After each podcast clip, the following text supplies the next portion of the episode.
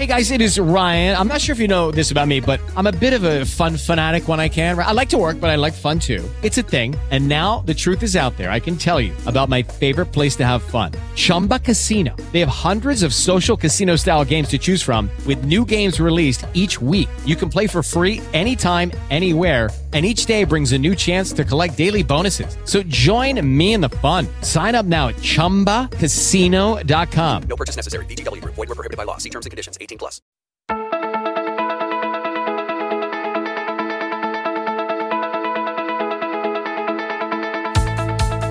A tu ritmo, el podcast de los corredores populares con Luis Blanco.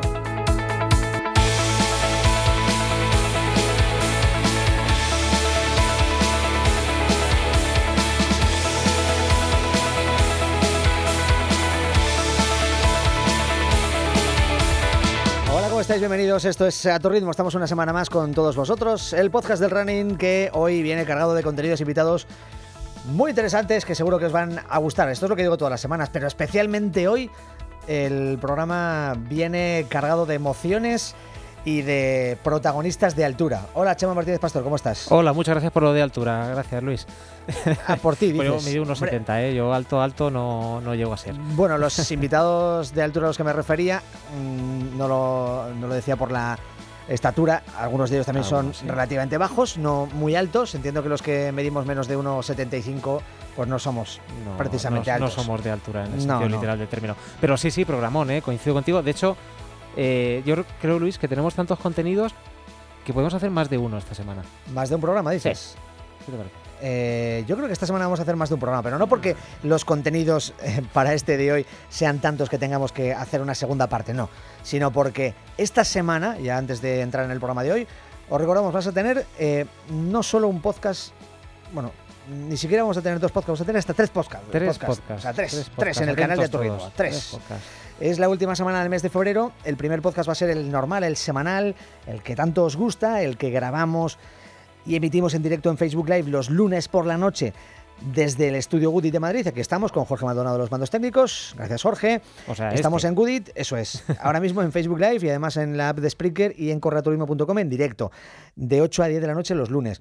Pero este, eh, esta misma semana subiremos también al canal de A Tu Ritmo, en cualquier plataforma de podcast en la que vosotros habitualmente escuchéis este espacio, eh, el programa mm, que iniciamos el mes pasado, que estrenamos en enero, Las carreras del mes. las carreras del mes. Así que vamos a hacer un marzo. repaso, claro, en este caso a marzo. Nos adelantamos al mes de marzo y vamos a contaros, lo subiremos el miércoles por la noche a ese canal, pues las carreras más interesantes, curiosas, divertidas. Ya os pediremos a través de Facebook que vosotros nos propongáis también las que os apetece que comentemos. ¿eh? O sea, que a través de mm, Facebook eh, y Twitter e Instagram nos podéis dejar vuestros comentarios, pero también tendremos a un invitado especial que nos va a ayudar a elaborar un calendario pues con las carreras del mes de marzo que más merecen la pena.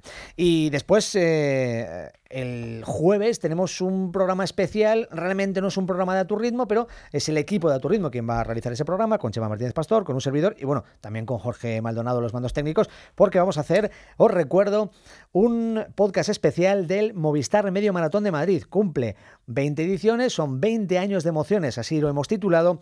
Es ese podcast que queremos grabar en un lugar tan mítico como el estadio de Vallehermoso, ese que se ha recuperado hace poquito para el atletismo madrileño, que es un icono de ese atletismo madrileño y por eso considerábamos que eh, se podía hacer ahí ese programa especial 20 años de emociones, refiriéndonos sobre todo a la emoción que supone participar en esta carrera, con los protagonistas de la carrera, con gente que ha participado en muchas ocasiones, con gente que tiene una vinculación especial con ese Movistar Medio Maratón de Madrid que se celebra este año, el último domingo de marzo, y sobre todo con algunos de los eh, que viven de otra manera diferente ese Movistar Medio Maratón de Madrid. Y queremos hacerlo con vosotros, con el público. Si queréis, pues eso, va a ser a las 8 de la tarde el próximo 27, es decir, este jueves 27 de febrero en el Estadio Vallehermoso de Madrid. Os esperamos para que acudáis como público además podáis participar y comentar qué supone para vosotros esta carrera, qué experiencia habéis tenido, si fue esta primera carrera, si corristeis con alguien eh, que estaba haciendo algún tipo de reto, si para vosotros fue un reto personal. Pues eh, ese tipo de historias las vamos a contar con responsables también de la organización que van a estar en directo, en este caso a través del Facebook de el Movistar Medio Maratón de Madrid a través de ese- esa cuenta de Facebook. Vamos a estar retransmitiendo y también de eh, la cuenta de A Tu Ritmo para que podáis contar eh, y comentar cosas en las redes sociales en directo y preguntar incluso a los responsables de la carrera. Y después el podcast estará disponible en la web de la carrera, en las redes sociales de la carrera y por supuesto también en el canal de A Tu Ritmo de podcast. Dicho todo esto, en el día de hoy tenemos eh, muchos invitados especiales, como os decía, y vamos a hablar, por ejemplo, de eh, un reto solidario que se va a llevar a cabo también en, en Madrid, aunque unas semanas más tarde. Eh, en este caso para dar visibilidad a eh, la enfermedad rara SINGAP 1. Vamos a hablar también de algunas cuestiones que han generado polémica en los últimos días, como el hecho de que, bueno, polémica o debate o comentarios, como el hecho de que se denuncia a corredores por llevar dorsales falsificados, por ejemplo, en el caso de Valencia. Vamos a hablar de Ultrafondo Valencia, hablando de esa ciudad, una carrera de ultrafondo que se va a celebrar allí eh, en los próximos meses. También vamos a hablar de podología, del drop de las zapatillas y si provoca o no provoca lesiones y cómo hay que adaptarse a ese drop de las zapatillas con un podólogo. Y bueno, vamos a hacer también referencia a lo que ha sido el eh, momentazo, uno de los momentazos del fin de semana, porque han sido varios, porque ayer se celebraba, eh, Chema, el Maratón de Sevilla y vaya carrerón. Y ya solo con el maratón de Sevilla podríamos estar las dos horas hablando. Porque, bueno, pues una vez más ha demostrado que, que- que- que el tirón que tiene, y no solo en la parte de élite, sino que en la parte popular, Sí. en la parte lúdica, en la competitiva, en las marcas para Tokio, bueno, en fin. Sí, ha batido todos los récords, o casi todos, porque hubo un récord que muchos pensaban que podía caer y no cayó. Y el protagonista habría sido, si hubiese caído ese récord, aunque ya lo es en cualquier caso, pues un gigante, es nuestro primer invitado que vamos a saludar en un momentito. A tu ritmo, el podcast de los corredores populares, disponible en las principales plataformas de podcast. Suscríbete a nuestro canal. Javier Guerra, ¿qué tal? ¿Cómo estás? Muy buenas tardes. Hola, ¿qué tal Luis? Muy buenas tardes. Muy buenas, Javier, enhorabuena. Muchísimas gracias. Vaya marcón, ¿no? Ayer en, Pues- el, en el Maratón de Sevilla y además con el título de campeón de España. Pues sí, la verdad que no se puede pedir más. Eh, título de campeón y luego pues logrando una marca que, que pues eh, llevaba pensando mucho tiempo, que había peleado durante muchos meses de, de preparación, pero bueno, que hasta que no se consigue y lo plasmas en el asfalto, pues no se, no se hace realidad. Y la verdad que muy muy satisfecho de pues, haber hecho esas dos horas 7.27, de romper esa barrera de 2.8 y situarme, pues eso, el tercer mejor marquista de la historia en la maratón y sobre todo pues logrando esa plaza para, para los Juegos de Tokio que yo creo que es, algo impresionante. La mínima ya la tenías, lo que te faltaba era bueno asegurar eh, al 100% ganando el Campeonato de España, ya te vas eh, directamente a Tokio, pero has citado lo de la marca que llevabas esperando, la querías bajar de 2.8. Tú cuando estuviste preparando esta maratón en los últimos meses, tú tenías eh, ya en tu mente mm, hacer eso, 2.730, 2.8, ¿tú lo habías preparado así o todo iba a depender de la estrategia de carrera teniendo en cuenta que el campeonato estaba en juego y ahí pues te tenías que, te la tenías que ver sobre todo con, eh, con un corredor, no con? No, la estrategia estaba clara. Yo sabía que los entrenamientos indicaban que podía rondar esas dos horas 7.30, incluso por eso eh, dos horas 8. Entonces sabía que, que tenía que marcar una, un ritmo constante, un ritmo fuerte, porque los rivales, eh, pues eh, tanto Chiqui Pérez en, en su caso como Javid son grandes rivales. Entonces eh, no me valía solo con hacer una, una carrera estratégica, sino que tenía que ser una carrera a un ritmo sostenido, fuerte y bueno, pues a- es- aprovechando ese estado de forma, sabía eh, con dos, tres entrenamientos específicos previos que, el estado de forma era muy bueno y que me podía pues eh, rondar la marca y es así fue cometido. En todo momento yo creo que llevamos un ritmo muy bueno, de hecho pues yo contraté una liebre que fue la que me ayudó prácticamente hasta el kilómetro 32 y luego sí que es cierto que pues ahí a partir de ahí ya surgió mucho la estrategia, eh, veía que Jamís entraba eh, en el grupo, se quedaba, pero hasta el kilómetro 41 y poco no conseguí abrir unos metros que fueron los que me sirvieron para ganar el, el título de campeón de España. La verdad es que el final fue muy, muy emocionante. Yo tengo que confesarte que yo iba corriendo en ese momento, luego explicaremos por qué para la gente que no lo sepa, eh, pero íbamos eh, con el teléfono móvil y la emisión de teledeporte eh, viendo lo que estaba pasando y todo el grupo con el que yo estaba, entre los que estaban pues nada más y nada menos que referentes como Abel Antonio o Fermín Cacho, estaban pendientes de que les informáramos qué pasa, qué ha pasado, cómo va, qué. Y, y estábamos todos ahí Bueno, muy... Fe- Fermín y Abel estarían reeditando su propio duelo, ¿no? Sí, bueno, que es algo parecido. No, en este, en este caso íbamos, eh, íbamos Fermín y Abel, eh, no estaba Martín, que sí que Ah, Martín su- se unió luego. Ma- Martín se unió más tarde, sí. Martín en este caso sí que habría intentado pues ver el duelo aquel de Atenas, aquello era por un campeonato del mundo, era por un campeonato de sí, España, ¿no? Y- pero eh, estabas hablando de todas las marcas, de los 2, 7, 30, etcétera. ¿Lo del récord de España se te pasó por la cabeza o lo tenías previsto o creías que era demasiado lejano? Porque No, eh, no, eh. es cierto que en algunos momentos sí que mm, se podía soñar con el hecho de que quizás si hubierais eh, pues, imprimido otro ritmo un poquito más alto, se pudiera, pudiera tambalearse ese récord de, de Julio Rey, pero no sé si tú pensaste en eso.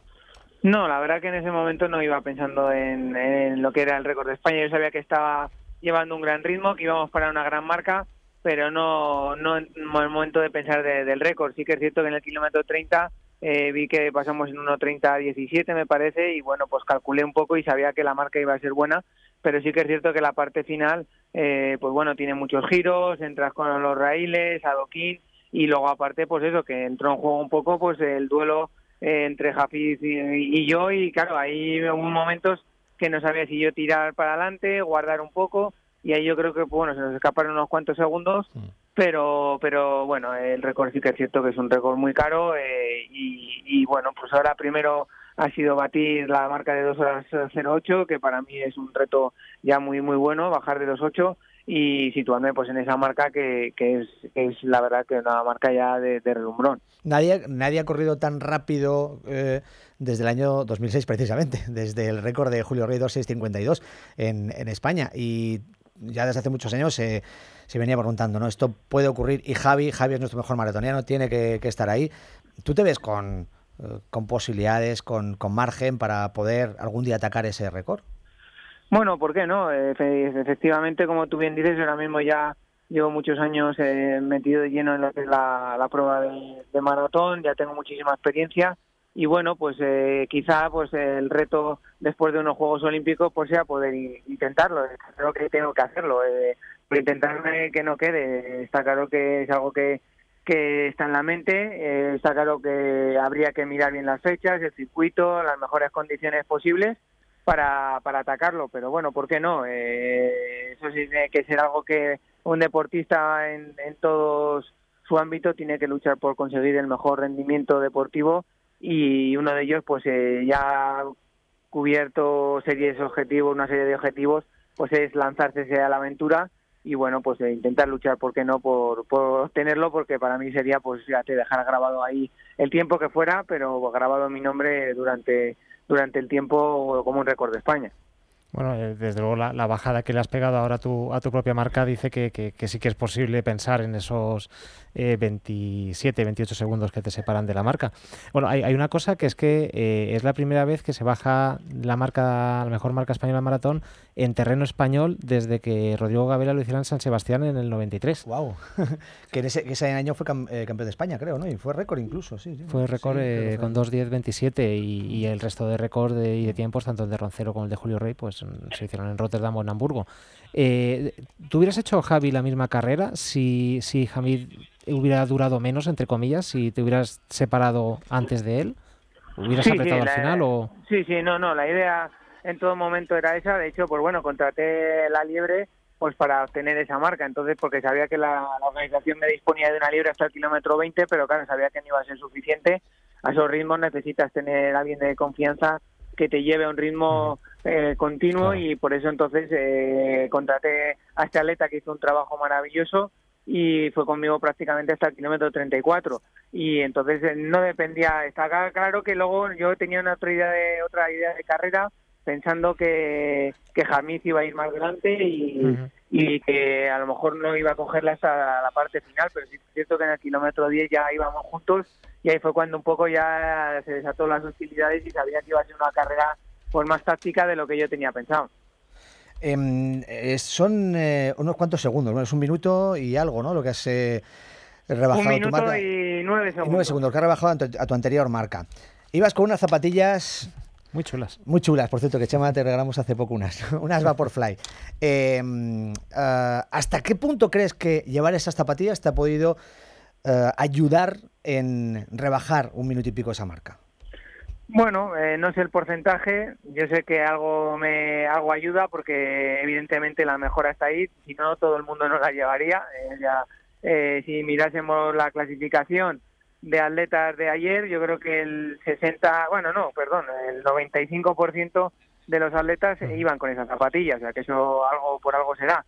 Y luego evidentemente pues eh, hay muchísimos más factores que influyen, pero pero uno de ellos es eso y sobre todo pues a nivel mental también porque eh, no es lo mismo estar en las mismas condiciones que el resto que, que estar un poco pues no teniendo esa zapatilla yo creo que eso te puede afectar a nivel mental y eso yo lo que no quería así que esas eran un poco las cuestiones por las que yo he estado por tomar esa decisión y yo creo que al final pues mira se ha visto que ha sido una decisión acertada y, y meditada y que ha supuesto pues eh, conseguir eh, eh, grandes cosas.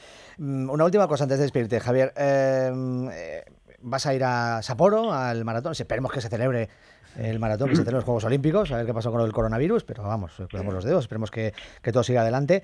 Eh, eh, vas a intentar hacer lo mejor posible, evidentemente, allí en... eh, en eh, esos Juegos Olímpicos de, de Tokio, pero claro, tú ahora eh, has cambiado totalmente, te has salido de tu equipo de idas, eh, vas por libre, vas por independiente, tienes eh, un par de buenos patrocinadores que te van apoyando, pero va- ¿crees que puede resultar más difícil? Vas a ser olímpico, pero, pero es un poco con, con tu propia aventura, ¿no? Siendo emprendedor. eh, En el caso Sí, del pero yo creo que es una aventura bonita. al final hay que ser valientes, hay que aceptar nuevos retos y bueno, y por qué no ahora que este suponga pues eso, una nueva aventura en, en mis últimos años de carrera deportiva, eh, con el éxito de ayer a lo mejor se abren nuevas puertas, eh, nuevos proyectos y bueno, pues eh, yo estoy abierto a todo tipo de ellos y ahora mismo pues yo creo que es un buen momento para para que eso, que todo el mundo que esté interesado, que, que quiera pues contar conmigo, pues es, es una buena oportunidad, pero hay siempre que mirar el lado positivo eh, y en ese sentido yo lo tenía claro, que, que era una decisión arriesgada, una decisión eh, valiente y buscando sobre todo la felicidad y la tranquilidad personal, que eso siempre es lo más importante para, para un deportista y yo lo que necesitaba. Y eh, a veces eh, lo económico pues eh, no es lo más importante eh, y, y va más allá de lo, de, de lo deportivo. De todas formas, si hay más eh, empresas, marcas que quieren sumarse a tu equipo y a tu proyecto, porque vas a tener también un running team, ¿no? Un equipo de, de correos, Sí. un club de atletismo, eh, pues estás abierto, ¿no? A, a todas esas propuestas y a toda la gente. Más que nada porque es que si hay un atleta hoy en día que puede eh, dar difusión a, a las marcas, sobre todo en el terreno del maratón, eres tú, ¿no? Aquí en España.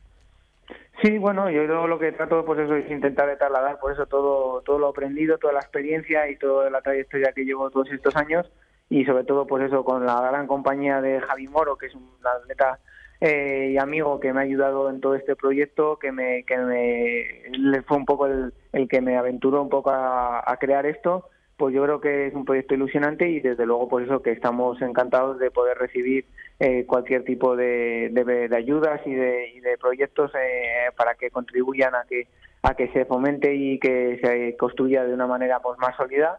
Pero bueno yo creo que hay que ir poquito a poco tiempo al tiempo y, seguro que se va a convertir yo creo que en un en un gran reto y una gran oportunidad también para, para construir a nivel personal que es algo que, que, que para mí me sentiría pues muy orgulloso que, que gente eh, anónima o gente que del mundo del atletismo pues pudieran estar dentro de ese Javier Garratín como hemos creado y poder compartir experiencias eh, a nivel personal.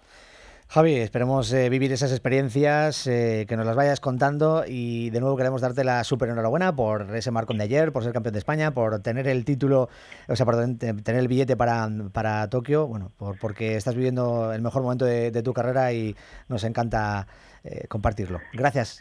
Muy bien, muchísimas gracias a vosotros por contar conmigo. Eh, Un abrazo, Un abrazo, chao, venga.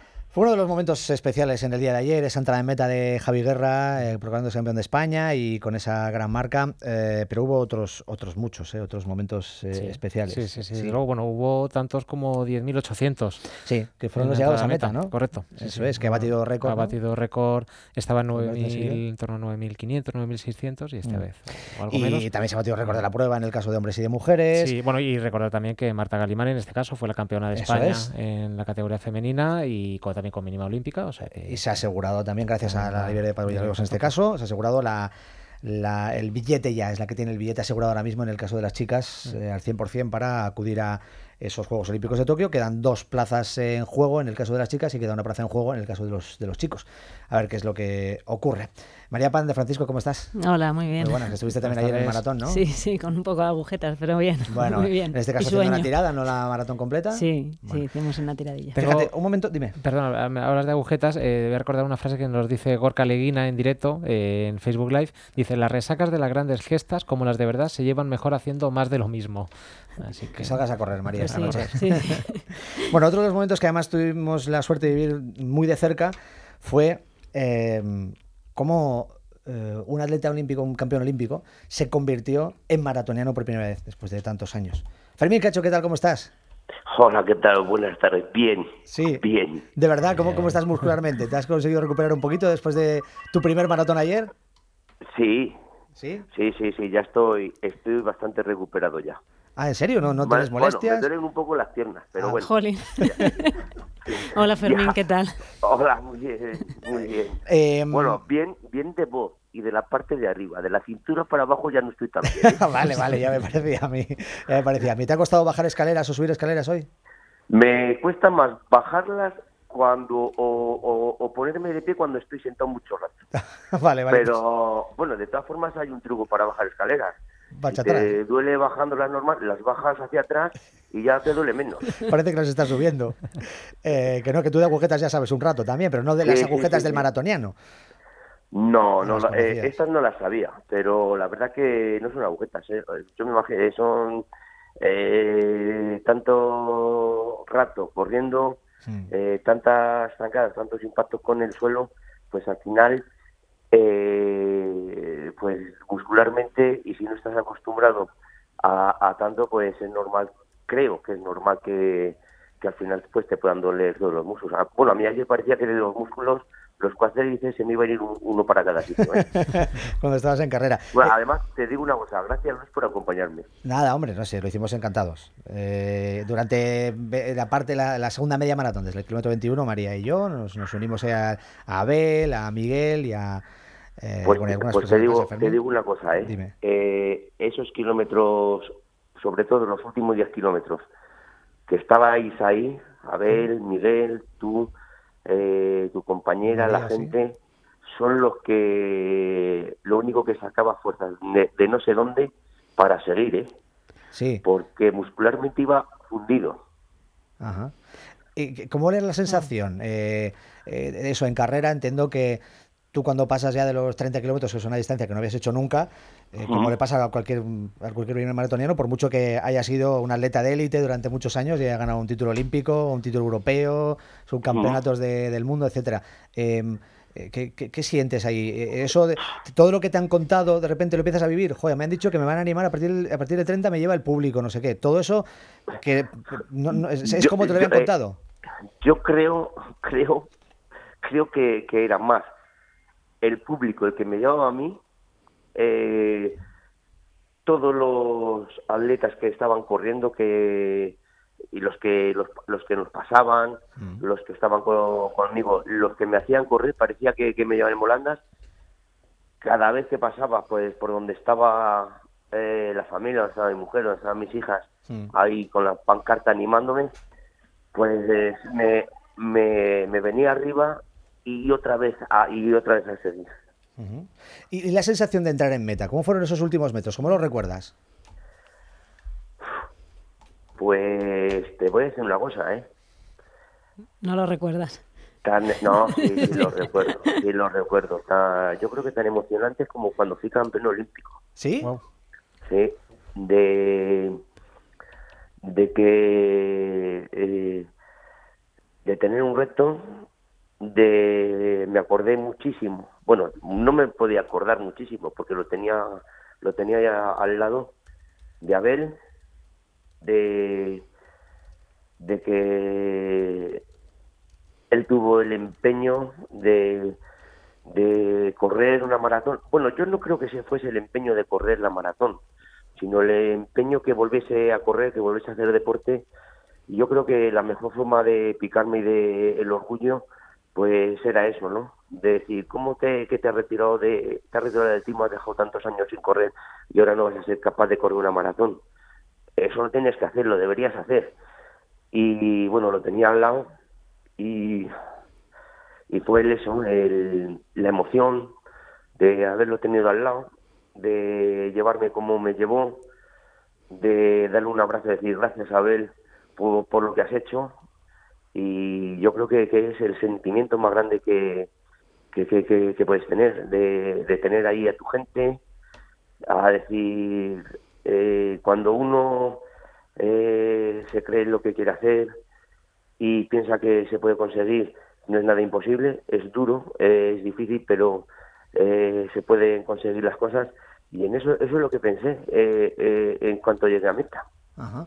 Y mm, hay un vídeo, por cierto, que grabamos eh, cuando estábamos en la línea de meta, que se ha compartido en las redes sociales de A Tu Ritmo y que además está teniendo muchísimas visualizaciones eh, en Instagram, en Twitter, en, en Facebook, en el que se puede ver ese momento, los últimos 200 metros, cuando entráis en meta, cuando te abrazas a, a Abel y, y estás realmente emocionado. La verdad es que una de mis preguntas era si era tan emocionante o va a ser un recuerdo tan importante para ti en tu vida como aquella victoria en Barcelona 92. Ya me has dicho que sí, ¿no? Que van a quedar ahí los dos Sí, recuerdos sí. a la misma altura son, casi. Son, son dos recuerdos, yo creo que eh, para mí van a ser dos recuerdos muy importantes en mi vida. Uno, ser campeón olímpico y, el otro lo de lo de ayer. Lo de ayer fue eh, eso, eh, pura emoción. Eh, mm, a ver, eh, vencerme a mí mismo, de, de todo, vencer eh, el tiempo que, que he estado ausente y vencerme eso, ¿no? De, de eh, fue luchar con, contra mí mismo y pero eso sí, con, con, con eso, ¿no? Con, con la ayuda de, de mi amigo Abel. Mm, Sí, yo quería decir, para mí fue muy emocionante acompañarles y la verdad que es un privilegio porque ya solo conocerles, bueno, para un atleta popular es la leche, pues te imagínate que correr 22 kilómetros con Fermín Cacho y Abel Antón fue, fue muy emocionante y ver a Abel cómo le ayudaba, cómo le llevaba, le aconsejaba, Fermín, ahora te veo más cansado, baja un poco, sube, tal, la gente, todos los corredores que nos encontrábamos, todo el, ¿qué le dirías al público de Sevilla, Fermín? Porque es que no había 200 metros en el que no te animaran, Fermín, monstruo, tú puedes, es que... Yo, yo lo que le, eh, le he dicho lo- lo- también lo he subido en las redes sociales, de gracias, muchísimas gracias de a toda la gente que, que estaba afuera ¿no? viendo la carrera, Mm. de animar a todos los corredores que, Que se paraban, sí. que se paraban, que me animaban, que muchas veces dejaban de correr para ver cómo estaba, cómo hay que seguir, Mm. que, que puedes, que yo me acuerdo de una frase que, que me decía muchísima gente, que este año si puedes, que este año lo acabas, que venga, Sí. que ya no queda nada, no queda nada, es, es sufrir eh, 20 minutos o 5 kilómetros o 3 kilómetros, pero que, que, que ya, pues decirles que muchísimas gracias, que sin su ayuda seguramente se hubiese pasado mucho peor y a lo mejor no hubiese llegado a la meta, de que ellos son corredores populares, yo soy menos que ellos todavía, bastante menos, Bueno, pero es un orgullo de, de, de pertenecer a, a esta a toda esta a esta colección de gente popular de, de ir a disfrutar y la verdad que orgulloso de, de estar de volver y de correr con todos ellos. O sea que darles porque no conoces a nadie pero los ánimos que, que te dan que te que, que están contigo, de que, que te animan, que, que venga, que alguno puede, puede ir más rápido y se quedaba eh, pues algún kilómetro algunos metros, aunque aunque fuesen 20 metros o 10 metros, solamente para animar, para cualquier cosa, pues la verdad que muy agradecido, muy, muy, muy, muy agradecido y darles las gracias a todos. Mm, Fermín, eh, tú lo has dicho, eh, llevabas mucho tiempo. eh, en el mundo de las carreras populares te hemos visto, eh, pues en alguna ocasión, de repente lanzas una o dos y luego lo dejas de correr. No estabas sí, entrenando en serio en condiciones. Han sido pues tus amigos, Abel, Martín, los que Sí, te han tenido correcto. que ir empujando, ¿no? Creo que un grupo de amigos también en Andújar, ¿no? Que, que te, que te- casi te llamaban al portero automático para que bajara, venga, baja, baja, porque si no, no van, ¿no? O sea que no sé si es que no, pues eso, o la pereza, o la falta de motivación, o el no sé qué Pues era yo que- creo que, que- yo que- creo que, que fue falta falta de motivación, ¿no? Ujú. Y como lo que has dicho, ¿no? De, evidentemente, Mar- Martín y Abel, pioneros. No me olvido tampoco de, de la mujer de, de Abel, que ha sido muy cabezona y la que más ha insistido. No me olvido de mi mujer, ni de Ana, la, la mujer de Martín. Martín, sí. Como tampoco me puedo olvidar de, de, de mucha gente, ¿no? Sobre todo a todo Grupo Morte- eh, Motorpress, encabezado por Franchico, su mujer, a todos los amigos que tengo allí todos metidos, a Alberto, a Alex, a, a Javi, a todos de, de, de, Sí. de animar, de, de- seguir. Y a toda la gente eh, popular, eh, digo, a toda la gente popular y a toda la gente que, que, que ha conseguido que, que me volviese a cazar la- las zapatillas, no para correr 5 kilómetros, sino para correr una maratón. Entonces, la verdad que, eh, eh, que la alegría y la felicidad eh, la comparto con, con todo con toda la gente y con ellos en particular que son los que, que, que- que al final los que me pusieron la cuerda y si no y si no bajaba pues tiraban para que para que para que bajase Fermín, ¿y te quedan ganas de repetir? ¿O qué vas a hacer? repetir otra maratón Sí. Eh, Pues te voy a decir una cosa, ¿eh? Eh, Yo pensaba que iba a ir mal de todos los sitios, tanto de arriba, de, de corazón, de pecho, de todo, pues porque ese esfuerzo tan grande nunca, nunca lo había hecho. Pero de arriba iba muy bien, Sí. iba, eh, lo que iba jodido era de, de las piernas, sí. y sí que me ha quedado el gusanillo de, de, de volver a intentar otra para hacer mejor marca. Eh, eh, preparándote la mejor, quizás eh, eh, echas de menos un entrenamiento, pues no sé, más exhaustivo, más, más preparado, no sé si... Tiempo. Vale. Eh, el tiempo. Tú, piensa que yo dejé de correr en el, en el 2003 y prácticamente hasta el año pasado, hasta el año pasado no me puse para correr En serio. otra vez Sevilla. Y, y así, de esas maneras. Y es eso, eh, tiempo y bueno, y después de, ver lo que, lo que, lo que he hecho, que, que se puede. Es difícil, pero no es imposible. Pues se puede hacer. Sí me quedo con, me quedo con las ganas de, de hacer otra a más ritmo para que el Antón no vaya tan despacio. no es por otra cosa. Repetirías, ¿no? No, Con Abel. Sí. Pero no es para que vaya más despacio, sino para que vaya un poco más rápido. Vale, vale. Eh, Chema, hay algunos comentarios por ahí, Sí, ¿no? De, de- no sé si de Fermín o sobre las maratones y demás de nuestros amigos en Facebook Live para trasladárselos a Bueno, hay Fermín. mucha gente que seguramente se ve identificada, por ejemplo, José María Martínez Cebrián, Chema, que dice, ayer disfrutamos y hoy sufrimos las bajadas de escaleras. Sí. Y Francisco Medina Fuentes dice, el primer maratón no se olvida nunca.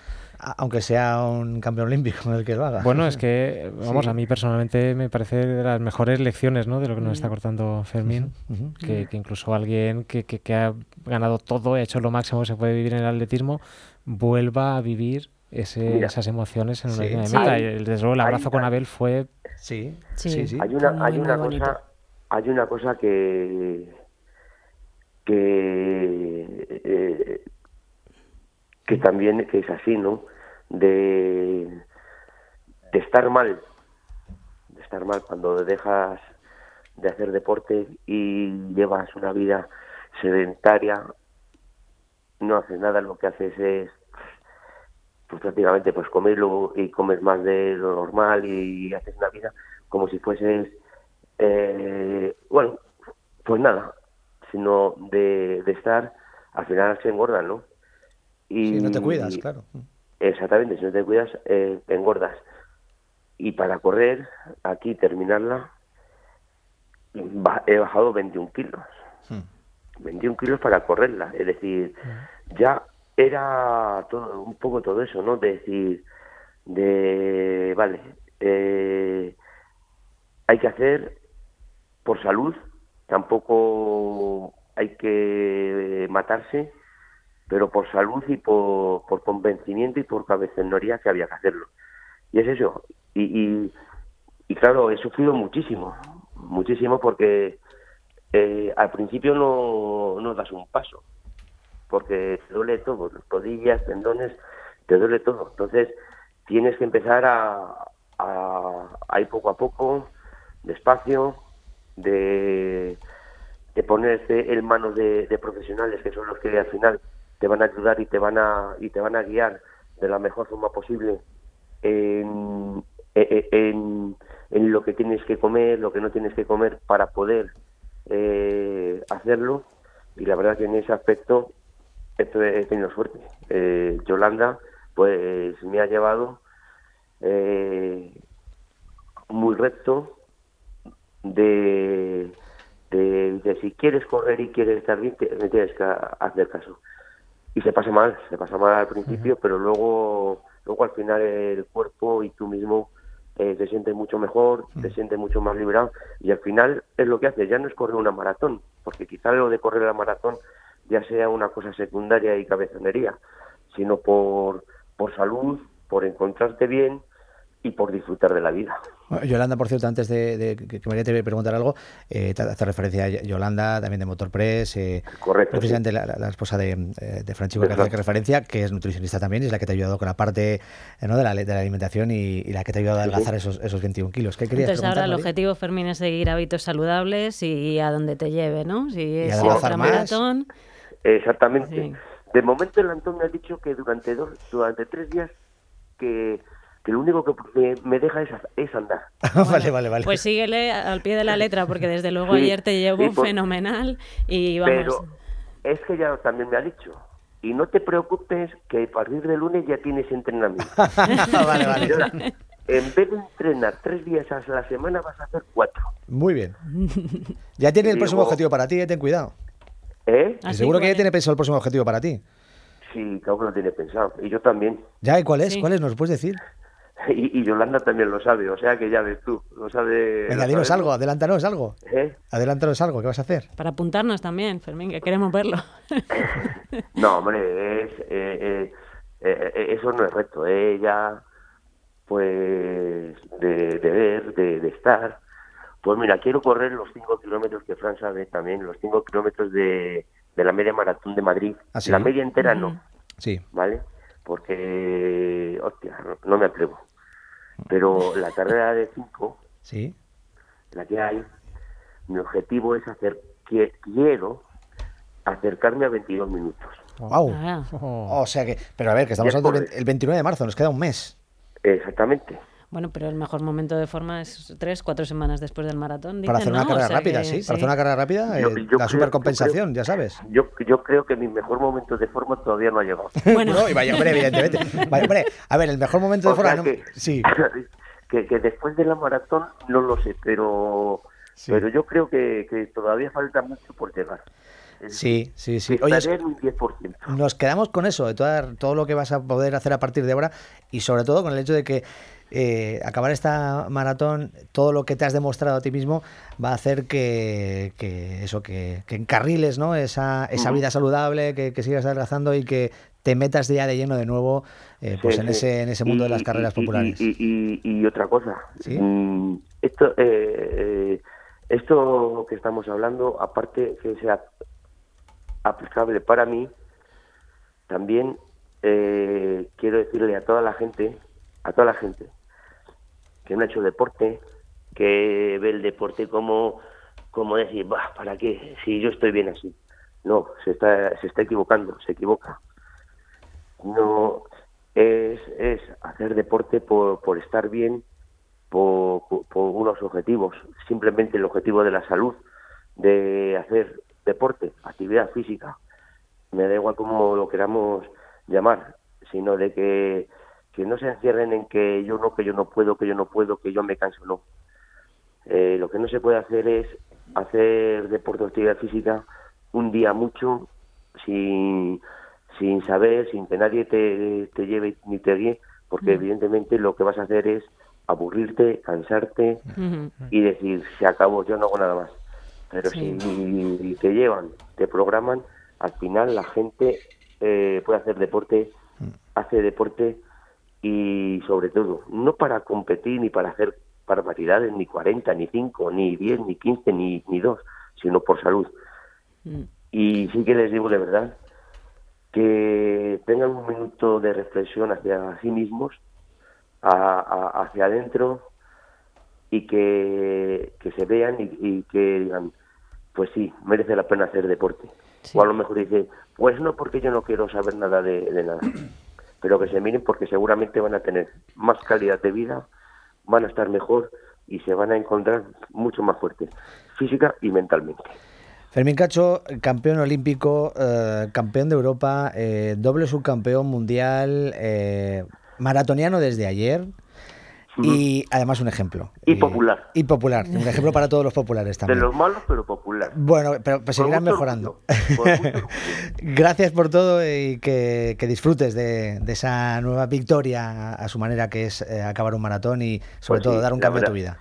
La verdad que sí. Muchísimas Fue gracias. Una Gracias. De, Sí. de vencerme a mí mismo. Sí, O sea, gracias, que Fermín, y por todo. Mira, una cosa, ¿tú te acuerdas cuando estabas entrando en meta, tú recuerdas qué música estaba sonando en ese momento? Buah, yo no me acuerdo. ¿No? Está grabado, está grabado. Está en el vídeo de todas formas. Pero mira, te va- te vamos a poner la, la canción para que... No me acuerdo. Fíjate. Yo lo único que me acuerdo es que iba con Abel, con mi cuñado. Sí. Esto, esto sonaba.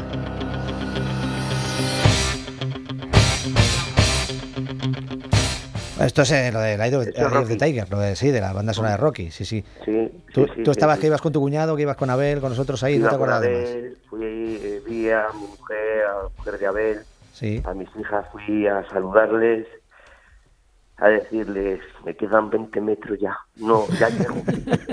Yo sí que llego. Ya llegó, ya, ya estoy aquí, ¿no?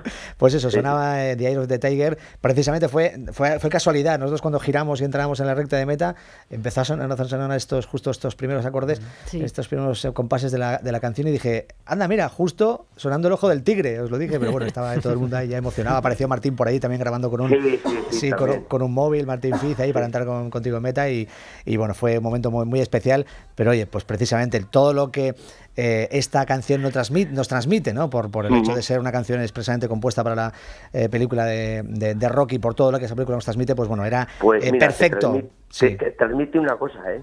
De, de, de- de- de lucha, de entrega Sí. y de, de sacrificio, de constancia y de, cre- y de creer en lo que en lo que quieres hacer. Eso es y lo al que... final- sí, sí. Dime, dime. Y al final es eso, ¿no? De cuando llegas arriba, cuando Rocky llega arriba eh, de las escaleras, que al principio había estado eso, es decir, luego eh, he conseguido, me estoy poniendo en forma. Eso que te transmite.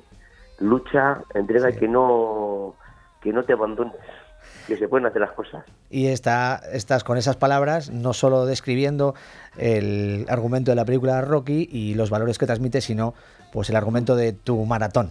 Gracias, de verdad, Fermín Cacho, enhorabuena de nuevo. Un fuerte abrazo. Muchas gracias a vosotros, muchísimas gracias. Gracias, Fermín. Fermín. Pues sí, eh, este era lo que creo que sonaba en aquel momento. ¿eh? Hecho aposta, ¿eh? Eh, ni hecho aposta, ¿eh? No, no, efectivamente. Yo creo que fue casualidad justo cuando, cuando entramos. Bueno, pero bueno, insistimos que el vídeo, si no lo habéis visto, está en el Facebook de A Tu Ritmo, en el Twitter de A Tu Ritmo eh, y en el Instagram también, ¿eh? por si queréis verlo, porque ya lo han visto miles de personas. Eh, ¿Algún comentario más que quieras eh, leer? Sí, me, pongo al día muy rápido porque no hemos hecho los deberes. Saludamos a Facebook Live, ¿qué nos dicen? Facebook Live, Víctor Mateo Gómez, Francisco Medina Fuentes, que hemos hablado delante, Chema Martínez Cebrián, Félix Astiegárraga, Gorka Leguina también está viéndonos, Gonzalo Ortiz Culebra nos saluda desde, desde Trail Running España. Alberto RN nos dice que, ojo Luis, que este domingo 1 de marzo va a debutar en medio maratón, en la media maratón de Siero, con la camiseta de tu ritmo. Ah, qué bien. Pues que, nos media maratón. que nos mande una foto, ¿eh? Así que sí, sí, mucha, mucha fuerza Alberto, seguro que te va a ir genial.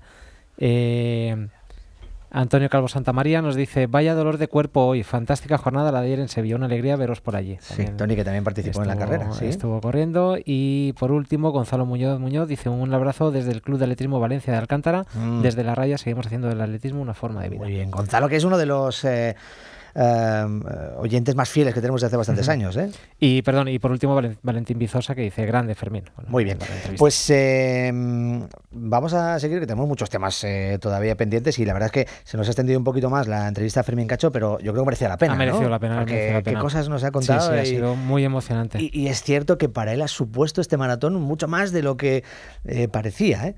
Em, Jesús Puente, ¿qué tal? ¿Cómo estás? Muy buenas, bienvenido. Muy buenas noches. A ver, vamos a acercar un poquito más el micrófono para que se te escuche mejor. Eh, tú, cuando estabas escuchando a Fermín Cacho estabas asintiendo muchas. eh, Pues que yo recuerdo haber ocasiones. vivido la carrera de Fermín Cacho, estaba yo en Londres con unos amigos y toda mi Sí. obsesión era poder llegar a algún sitio para poder ver aquella, aquella carrera. La, la final la olímpica. final de olímpica de los 1500 Sí. y la verdad es que mm, la estaba reviviendo y estaba Sí. pensando que se, después de, de ser un ídolo para, para mí, para mucha gente, ver cómo él se, se asemeja a nosotros, decir es que Sí. estoy, para él es lo mismo, dice que es lo mismo, ganar la medalla que llegar a un maratón, Sí. es, es que es grande, es grande. ¿Cómo fue grande. tu meta de tu primer maratón, Jesús? Mi primer maratón es que fue un poco extraño, porque es la única vez en mi vida, encima teniendo en cuenta lo que vengo a hablar hoy, que es correr sin dorsal. ¿Sí? Porque- Vaya hombre. No, pero porque corrí, eh, la corrí en Barcelona el año 85 y no tenía 18 años. Ah, vale. Y entonces eh, era legal, ¿o era, Era, ilegal? no podía correr, entonces no llegué a meta, antes de meta me salí y acabé Vale, la ya carrera. entiendo, ya el año siguiente, en el Eras menor de 86, edad. sí la corrí con dorsal y Vale. impresionante. Eh, impresionante, es algo que no se olvida. Nunca. Bueno, tú además de ser maratoniano y corredor, pues eso, desde los años 80, ¿no? Desde que eras Con una eh, pausa menor. de 15, 20 años, sí, bueno, pero también, bueno. Sí, luego, luego regresaste. Em, eres abogado Correcto. y has citado pues el tema del que vamos a hablar ahora, porque eh, esta Bueno, semana pasada se confirmó algo que también se, mm, eh, bueno, más o menos es- estaba Bueno. previsto, ¿no? Eh, Sí, no, no, no por anunciado no ha dejado de ser una sorpresa, ¿no? Porque creo que es la primera vez que pasa algo así. En, Ma- en España sí, Mm. que bueno, el Que, titular y era es el hecho de que la organización del Maratón de Valencia ha decidido denunciar a 10 de los corredores que ha detectado en el propio maratón y en la carrera de 10K que eh, se metieron en la carrera sin dorsal. o, o- o falsificando un O dorsal. En dorsal este caso, en este falsificado. caso No es con dorsal no falsificado. mismo. En este caso con dorsal falsificado. dorsal sí. falsificado, toda la razón, Sí, verdad. esto viene porque la, la propia Maratón hace unos días eh, hizo oficial un comunicado en el que hablaba de esas 10 denuncias, aunque previo a esto hubo pues eso, una investigación de muchas personas a las que se detectó y... Hubo hasta 75 personas en línea meta del maratón que se detectó eh, o bien sin dorsal o bien con dorsales. Sí, que se identificó por parte de la policía, que también estaba la policía y además de... y Prosegur de- estaban Prosegur, sí. haciendo, haciendo vigilancia de la propia carrera. Y bueno, pues ahora ya ha tomado el terreno judicial la palabra. Sí.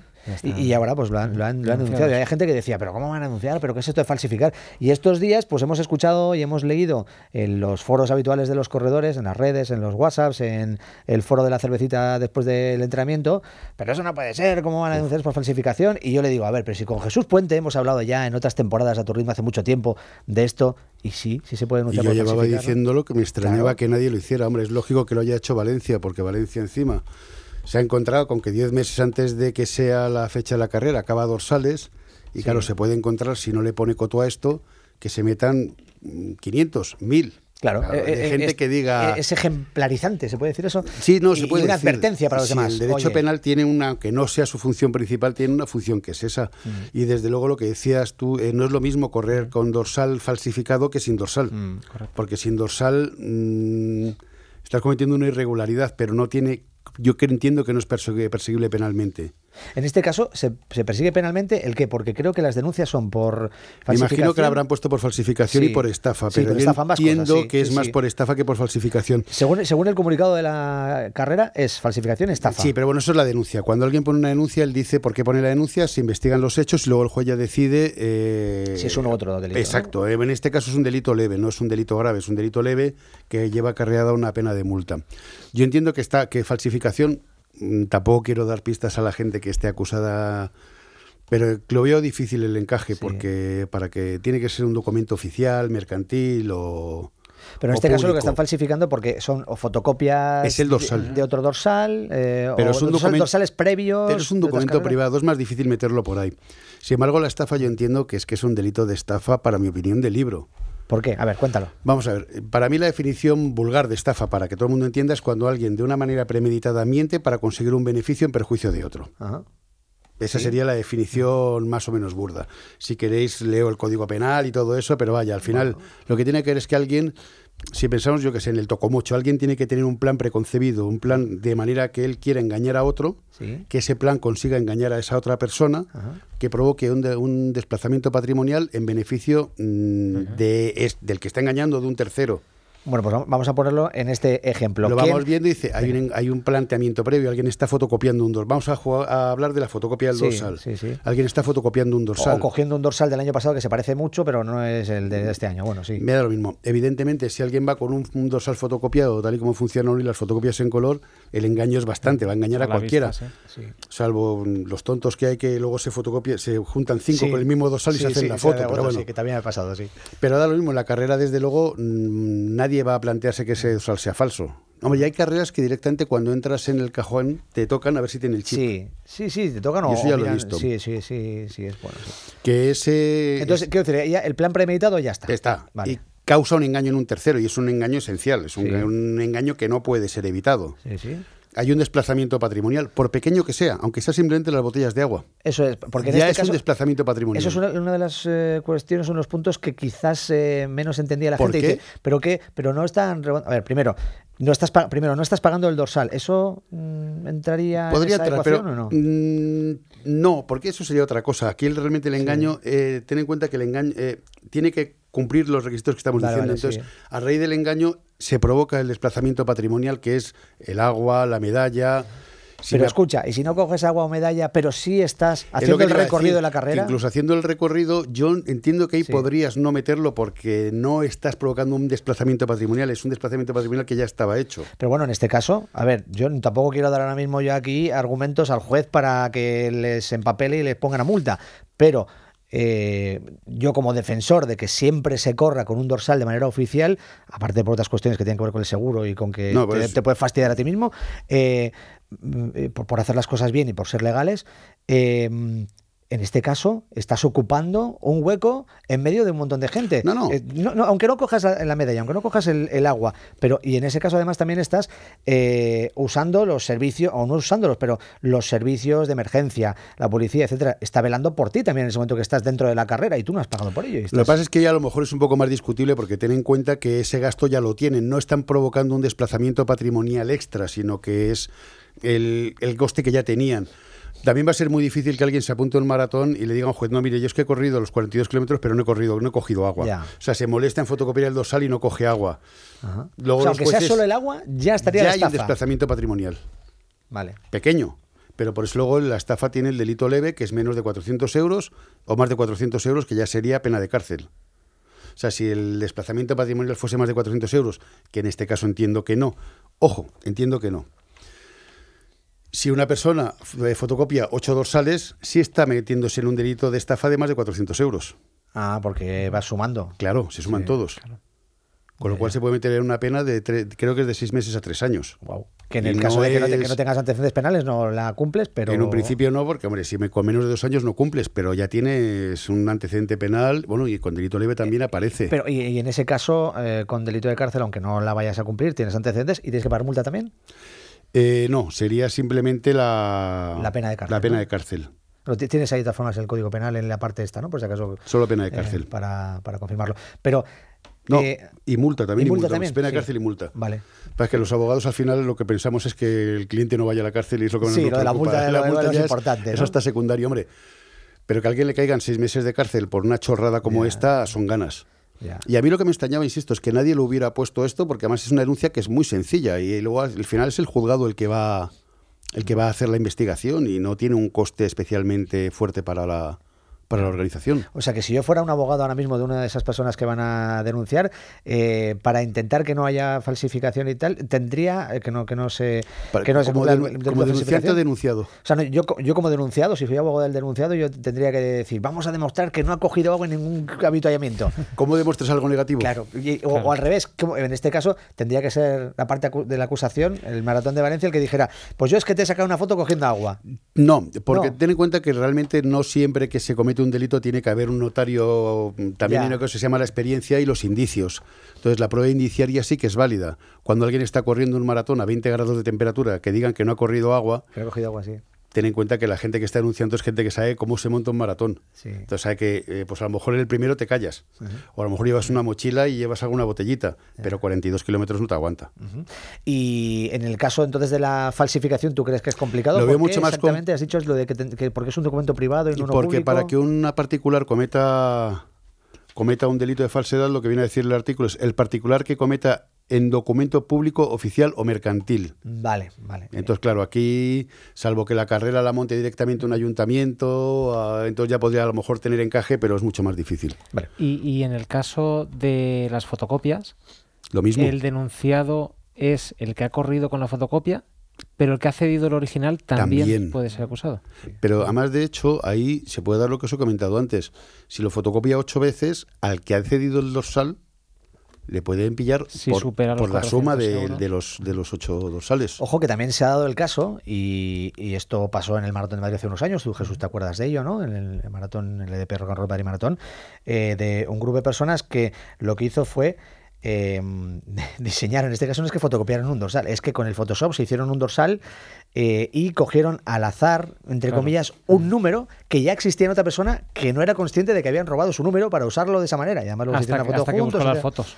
Eh, sí, Y hasta que encontró las fotos y de repente y encontró otras personas. Y, y así surgió, que además era un grupo de, de- de- de personas, de un grupo de, de corredores populares así muy famoso en Madrid también, que bueno, no sabemos cómo acabó aquello, porque es- de hecho estuvimos ahí mediando para que pues la cosa no llegara a más, porque además era por un homenaje que querían hacer a una persona que había fallecido recientemente, creo que de cáncer, etcétera, y todos querían llevar el mismo número y un, y un nombre y demás, y pues no nos dimos cuenta, perdón, etcétera, etcétera, y bueno, pues eh, yo no sé si al final, en este caso, Mapoma, la entidad eh, propietaria del, del, del maratón, la organizadora del maratón, que eh, por encima está también Rock and Roll Marathon, Marathon Series, etcétera, eh, inició algún trámite, pero tenía todas las eh, ¿no? Eh, Podría haberlo hecho, desde claro, luego. eh, todos los elementos para poder denunciar, ¿no? La cuestión es esa, si el dorsal, a ver, si alguien hace un dorsal que no se parezca en absoluto, pues no está cometiendo el delito porque no hay un engaño suficiente. Ajá.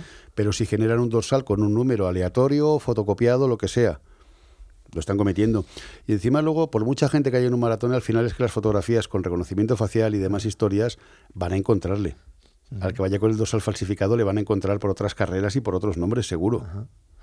Pues oye, yo creo que queda bastante claro. ¿Alguna pregunta más? ¿Alguna duda Eh, tienes, bueno, Chema? eh, veremos a ver cómo se desarrollan acontecimientos. No, en, en de este tema Facebook Live de momento no hay nada, pero vamos, yo creo que la, la cosa está bastante clara y... Hombre, yo lo que sí que creo que debe suceder es que realmente la gente se conciencie un poco, porque mm, una cosa, incluso lo que, si alguien corre sin dorsal, mal, pero no está haciendo, no está engañando tan, Sí. tan brutalmente como Claro, yo, yo- creo que en el fondo lo que está haciendo el Maratón de Valencia, y, y por mi parte creo que está bastante bien hecho, es decir abiertamente os estamos vigilando. Exacto. No lo hagáis. Está muy Eh, bien. yo no creo que el Maratón de Valencia tenga interés en que estas personas les pongan una multa económica o les van a meter en la cárcel. La multa no va a ser car- no va a ser no, no va a ser alta, a lo Por mejor supuesto son que no. pues, es una multa que el- las multas en penal se ponen por días, no se ponen por cuantía. Ah, Y luego cada día se aplica una cantidad. ¿y ¿Cómo va? Eh, la multa es de una multa de uno a tres meses. Entonces la multa puede ser, lo más normal es que sea una multa de 5 o 6 euros diarios. Hombre, Luis, lo mismo que te pongan la multa a ti Ya. que a Mancio Ortega. Ya, ya te entiendo, ya te entiendo. Entonces por vale. eso, dependiendo de la capacidad económica de cada uno, se pone, si a uno le pone una multa de un mes Ya, a 5 euros, pues calcula, son 150 euros, que Vale, no vale. es ninguna burrada, vale. pero es ejemplarizante. Es, eh, eso es, al final el mensaje que queda es que no te vas a escapar con... y, y creo que está bien para los que hacemos el- la cantidad, el resto de gente que hacemos las cosas bien, pues un mensaje para decir, oye, que, que estamos respetando al que está pagando y está haciendo... No, y sobre todo para la organización, que es que ya, hay- hay- Ya. hay carrera- lo de Valencia, como no pusieran coto, se podía convertir en un cachondeo. Bueno, y ha habido carreras que al final han tenido que incluso eh, tener eh, botellas para los que van sin dorsal y una salida antes de la meta para que la gente salga y no llegue a la meta porque no tiene dorsal, etcétera, etcétera. Que bueno, que hay gente que incluso se cree que eso es porque no, creo que se puede correr sin dorsal, porque te ponen una salida, estamos hablando de la San Silvestre Vallecana, te ponen a 100 metros de la meta, te ponen para que salgas sin, sin dorsal y dice no, es que no es porque se pueda correr sin dorsal y te lo ponen, es que te lo ponen porque es que es imposible poner coto a tanta gente que, que- que va sin dorsal y que no hace las cosas como tiene que hacerlas. Entonces, eso no, no- el hecho de que te pongan una salida y te den agua incluso no, no justifica que puedas hacerlo. Pero bueno, ahí está. Es un poco porque tienen incluso pues, algo de consideración para, para esa gente. Pero bueno, Eh, gracias por todo esto, Jesús Puente. Te puedes quedar más tiempo si No, quieres. no ¿Te puedo, tengo que ir a casa, sí. Bueno, que has venido acompañado además. Sí, aparte que hoy es el cumpleaños de mi suegra, pero Ah, bueno. bueno, bueno, pues entonces estoy Pues felicidades para ella. Y pues nada, que tienes ahí a la, a la- a la familia y que, que espero que, que te vaya bien. Muchísimas gracias por aclararnos todo, todo este asunto. ¿Dónde te vemos en, corriendo en la próxima? El tractorismo, el, el Tractorismo domingo. Reis, este domingo. Que no he ido nunca porque voy siempre a la media de Salamanca, pero es que me apetecía correrla esta. Es que es este domingo también a mí en Este Salamanca domingo. y te la vas a perder. Sí. Si es una de tus clásicas. Sí, pero Bueno, la Tractorismo Reis organizada por Ángel Contador de Kilómetros. Por cierto, ayer estaba en el kilómetro 40, 40, del sí. maratón de Sevilla subido. liándola ahí. Ha pasado de la 30 al 40, del Sí. 32 al 40. Está ahí con el eh, punto de animación de Fisio Relax y bueno, estuvo ahí el tío siempre, hasta cuando pasábamos nosotros estaba a tope, hombre. No, no, yo le vi en dándolo todo. Valencia y da gusto, es una gozada Sí, verle. sí, dándolo, dándolo todo. El gran. Yo, yo en Valencia no le vi, kilómetros. tengo que decir. Pero iba muy rápido. Pasé ¿qué? por al lado y no, no, no, no, no, iba, Ibas el muy que, el concentrado. que iba nubilado era yo, que no Claro, veía claro, nadie. ibas concentrado. Jesús, muchísimas gracias. Que te vaya bien. Caballero, igualmente y cuando quieras. Venga, eh, Muchas gracias, hasta la próxima. Nosotros vamos a seguir con más invitados porque ya se nos están acumulando, evidentemente. Eh, tenemos alguna llamada a última hora del programa para hablar de Ultrafondo Valencia, pero ya se ha sentado nuestro estudio mm, Goodit aquí en Madrid, en el estudio principal, eh, dirigido por don Jorge Maldonado. Eh, Gonzalo Bermejo, ¿qué tal? ¿Cómo estás, Gonzalo? Muy buenas, ¿qué tal? Bienvenido. Eh, eres el presidente de la Asociación Singap 1 eh, España y, bueno, además corredor, ¿no eres corredor? Eso es. Sí. Mm, ¿Vas a participar tú? ¿Tu próximo reto, tu próxima carrera cuál La es? media, bueno, este domingo hago la 10K de, de la carrera Esperanza en la Casa de Campo, Ah, vale. pero bueno, la siguiente es la, la media maratón de la Rock and Roll. En este del caso, 26 de abril. el medio maratón, los 21 kilómetros del Rock and Roll eh, Madrid Maratón. Eso es. ¿vale? Es el próximo 26 de abril. Pero, mm, bueno, de, manera especial, ¿no? ¿Qué vais Eso a hacer es. ese día? Pues hemos organizado un, un reto solidario con, la, con nuestra asociación Singapur España. Eh, para mí es un reto, un reto triple. Por un lado, eh, para mí personalmente, eh, aunque ya la he hecho dos veces, este año la quiero hacer eh, empujando la silla de, de mi hija Carlota. Eh, luego quiero también unir el, el mayor número posible de, de gente, compañeros, amigos, para que corramos todos, todos juntos. Y a la vez y lo haremos con una camiseta que hemos eh, diseñado especialmente para ese día, Ajá. que es el, digamos, el tercer reto para eh, poder recaudar fondos para ayudar a la, a la investigación de la, de la enfermedad. Eh, ¿Qué es la enfermedad SINGAP 1? Bueno, la- eh, el Singapur es una, eh, se denomina encefalopatía del desarrollo y epiléptica, es decir, una, una enfermedad del cerebro, digamos, una enfermedad genética rara eh, que afecta al desarrollo cognitivo de, de los niños, les causa un retraso madurativo bastante severo y en el 85% de los casos también viene acompañado de epilepsia. Entonces, bueno, pues una, una enfermedad eh, complicada para la que actualmente no hay, no hay cura, hay, hay tratamientos, pero no hay cura. Entonces es relativamente nueva también. Nosotros tenemos el diagnóstico desde hace, desde hace apenas dos años. Eh, cuando nos lo dijeron nosotros éramos solo tres familias en España, ahora somos 20, pero se estima que puede haber unas 500. Entonces eso quiere decir que eh, hay mu- posiblemente hay muchos niños que, que tengan la enfermedad y ni siquiera lo sepan. Que ya nos ha pasado, ya nos ha pasado con alguna de las familias que tenían el diagnóstico y, y los neurólogos, por ejemplo, no supieron, eh, no supieron interpretarlo. Entonces, por eso uno de los, de los focos que, con los que eh, trabajamos en la asociación es dar visibilidad a la enfermedad, que el nombre SINGAP 1 deje de ser tan raro, eh, se vaya conociendo a nivel, digamos, particular y también en la, en la comunidad eh, médica y, y, obviamente pues ayudar a recaudar fondos para poder financiar proyectos de, de investigación. ¿Por qué eh, tratéis de visibilizarlo a través del deporte, a través de una carrera popular, por ejemplo? Pues es la manera que yo personalmente eh, encontré de, eh, digamos, luchar por la enfermedad de mi hija haciendo algo que, que me gusta, que es el deporte. Entonces, eh, vi por, por, otra, por otras as- asociaciones que habían hecho algo parecido, que podía ser una buena idea. Inicialmente pensé en hacerlo con los compañeros del, del gimnasio, con, con, bueno, con Jorge, que está ahí. con- Jorge, sí, que va a estar contigo además, ¿no? Sí, sí. Nuestro técnico, sí. Eh, y con los compañeros de gimnasio, pero eh, es verdad que mi mujer me comentó, ¿y por qué no lo, lo intentamos hacer más, más a lo grande? Y eh, aprovechando la plataforma de la, de la asociación que hemos creado hace, hace unos meses, pues eh, pensamos en hacerlo, en hacerlo más visible y hacerlo extensible a, a cualquiera que se, pudiese, que se quisiera apuntar. Entonces, bueno, pues lo empezamos a, a mover en, en redes sociales y, y parece que hay, bueno, hay un grupo, a ver, hacer una media maratón no es, eh, no es fácil, por eso yo hablo- de un triple reto, un reto para mí, porque aunque yo ya la he hecho dos veces, no es lo mismo hacerla normal que, o sea, es decir, solo, que empujando mm, 30 o 35 kilos de una, de una silla, de un carrito. Eh, reto para la gente que se quiera apuntar, que a lo mejor le gusta correr, pero nunca se ha planteado hacer eh, 21 kilómetros y quiere entrenar para, para hacerla con nosotros. Y, y bueno, y reto por, de las, de la, por la venta de las camisetas para, para poder recaudar fondos. Entonces Ajá. era un poco por unir digamos, ese eh, el afán de luchar por la enfermedad con, con uno de los hobbies, que es hacer deporte. Lo de las camisetas, tenemos aquí en el estudio una que hemos desplegado frente al móvil, que es el que está ahora mismo retransmitiendo ¿no? en Facebook Live. Aunque, bueno, Chema también la va a mostrar en las redes sociales, eh, por si no estáis viendo esto en directo o por si no accedéis después al vídeo que se queda colgado ahí en la cuenta de Facebook de Y también ¿no? la podéis ver en la, en la web de la sí, asociación eso es. para, Eso para es. adquirirla y para colaborar. Eh, ¿cómo, ¿Cómo funciona? Es decir, eh, entramos en la web y Eso es, en compramos la... camiseta, nos la enviáis. Eso es, en un- nuestra, en nuestra web, que es, es singap1españa.es. Eh, es- bueno, sé que el nombre es un poco complicado porque el- es singap con Y, terminado en P, en fin. Eh, SYN no- nos ha tocado un gen raro. SYNGAP 1. Uno, eso es. Nos ha tocado un gen raro, es el nombre que tiene. Vale. Eh, singap1españa.es barra reto 2020, ahí ya directamente eh, se accede a la, a la compra de la camiseta. Efectivamente, eh, se pueden pedir las camisetas de tanto de mujer, eh, hombre, eh, técnica o de algodón, en fin, hemos hecho varias, varias opciones. Y, y se, se tramita el pedido y la, la enviamos por correo. ¿Qué- ¿Cuánto cuesta la camiseta? ¿Cuánto cuál es la donación? 15.99. Vale. Eh, del- de los cuales, bueno, la, el- el- la camiseta tiene un coste aproximado de 10 euros, con lo cual, más o menos, por cada camiseta son unos 6 euros que van a la, a la asociación directamente. Y la gente puede comprar la camiseta no solo para acompañaros el próximo día 29 de marzo, en, perdón, el próximo día 26 de 26 abril, de En, eh, en esa carrera, sino también eh, para ponérsela para entrenar. Eso es. eh, o incluso para estar en casa, que hemos hecho también una opción de camiseta de algodón para, algodón, sí, para estar en casa Que tranquilamente. no compren el algodón para correr. No, o no. Para ir al gimnasio, mejor la, la técnica. La técnica, eh, eso es. evidentemente. Sí, sí, claro, la idea es, es, eh, ampliar, digamos, esa posibilidad de colaboración, porque como te digo, es- sabemos que es complicado hacer 21 kilómetros, entonces, pero quien quiera colaborar con, con nosotros tiene la opción de comprar la camiseta, eh, acompañarnos a lo mejor unos metros, unos kilómetros a lo de la, de la carrera y, y hacer grupo, animarnos, pero obviamente está, está abierto a, a que la pueda comprar cualquiera, claro. Eh, ¿Cómo va a ser ese día? ¿Qué, qué es lo que tenéis planeado? Porque eh, además habéis estado pues eso, en contacto con la organización del, del. Maratón de, de Madrid para, para esa prueba.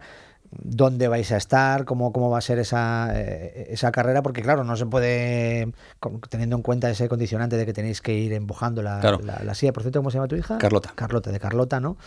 Eh, Tendremos que salir de- del último cajón, atrás del, atrás del todo. Yo cuando compré el, el- el dorsal eh, eh, puse el tiempo del año pasado, con lo cual a mí en teoría me correspondía un, Sí. un cajón más adelante, pero eh, bueno, el- la, la organización, eh, la verdad es que eh, tengo que agradecerles que me den la posibilidad de correr con, con la silla, me han, me han dado un, un dorsal para, el, para Carlota. Eh, Sí. la verdad es que por desconocimiento no sabía que, que la niña tenía que llevar un dorsal Sí, como sí, tal, claro. porque mm, pensaba que no se consideraba corredora, puesto que va en una Sí, silla, para pero por temas de seguro, seguro, ¿no? Etcétera, sí. efectivamente.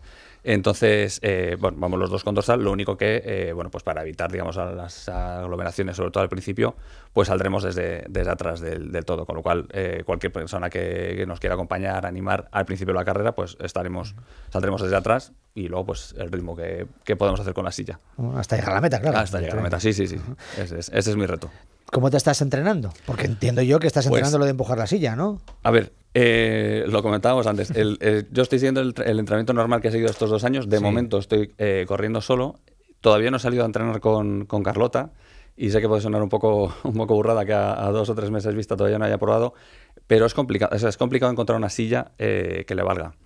Por peso no tanto, porque bueno, el, eh, por, la, por la hipotonía muscular que tiene no, no pesa demasiado, son 30 kilos, con lo cual las, las sillas normales, digamos, de, de running soporta el, el peso, pero por altura, que ya está en un metro cincuenta, cincuenta y algo, es, es complicado. Entonces, lo suyo sería tener una silla adaptada de correr, adaptada para ella, eh, que las venden, pero estamos hablando mejor de 3.500, 4.000 euros, o bueno, dólares, porque las, las que vi están en Estados Unidos, lo cual es, mm, bueno, in- inviable. Entonces, eh, sí voy a conseguir una silla de eh, una silla de, de correr, la típica de tres ruedas, eh, con ruedas de bici y tal, o sea, preparada para correr, pero tendremos que adaptarla. Hay que hacerle unos reposapiés, en fin, adaptarla un poco a su, a su tamaño. Entonces, entre que eh, todavía eso no lo hemos conseguido y el frío que está haciendo en invierno, que no, no voy a salir con ella a las 9 de la mañana con, con dos grados que le va a dar un pasmo. Entonces, es verdad que ahora a partir del mes de marzo, que bueno, que ya parece que está haciendo buen tiempo, eh, conseguiré la silla, haremos las adaptaciones y, y saldré, y saldré a correr, sobre todo también para ver cómo ella reacciona a estar, a estar sentada en, Mm. en- en una silla. Yo creo que lo va a pasar bien, porque el tumulto, la música, tal, es, es- ese tipo de, digamos, de holgorio le, Eso, eso le- quería le gusta. preguntarte, ¿cómo lo está viviendo ella? ¿Qué- es.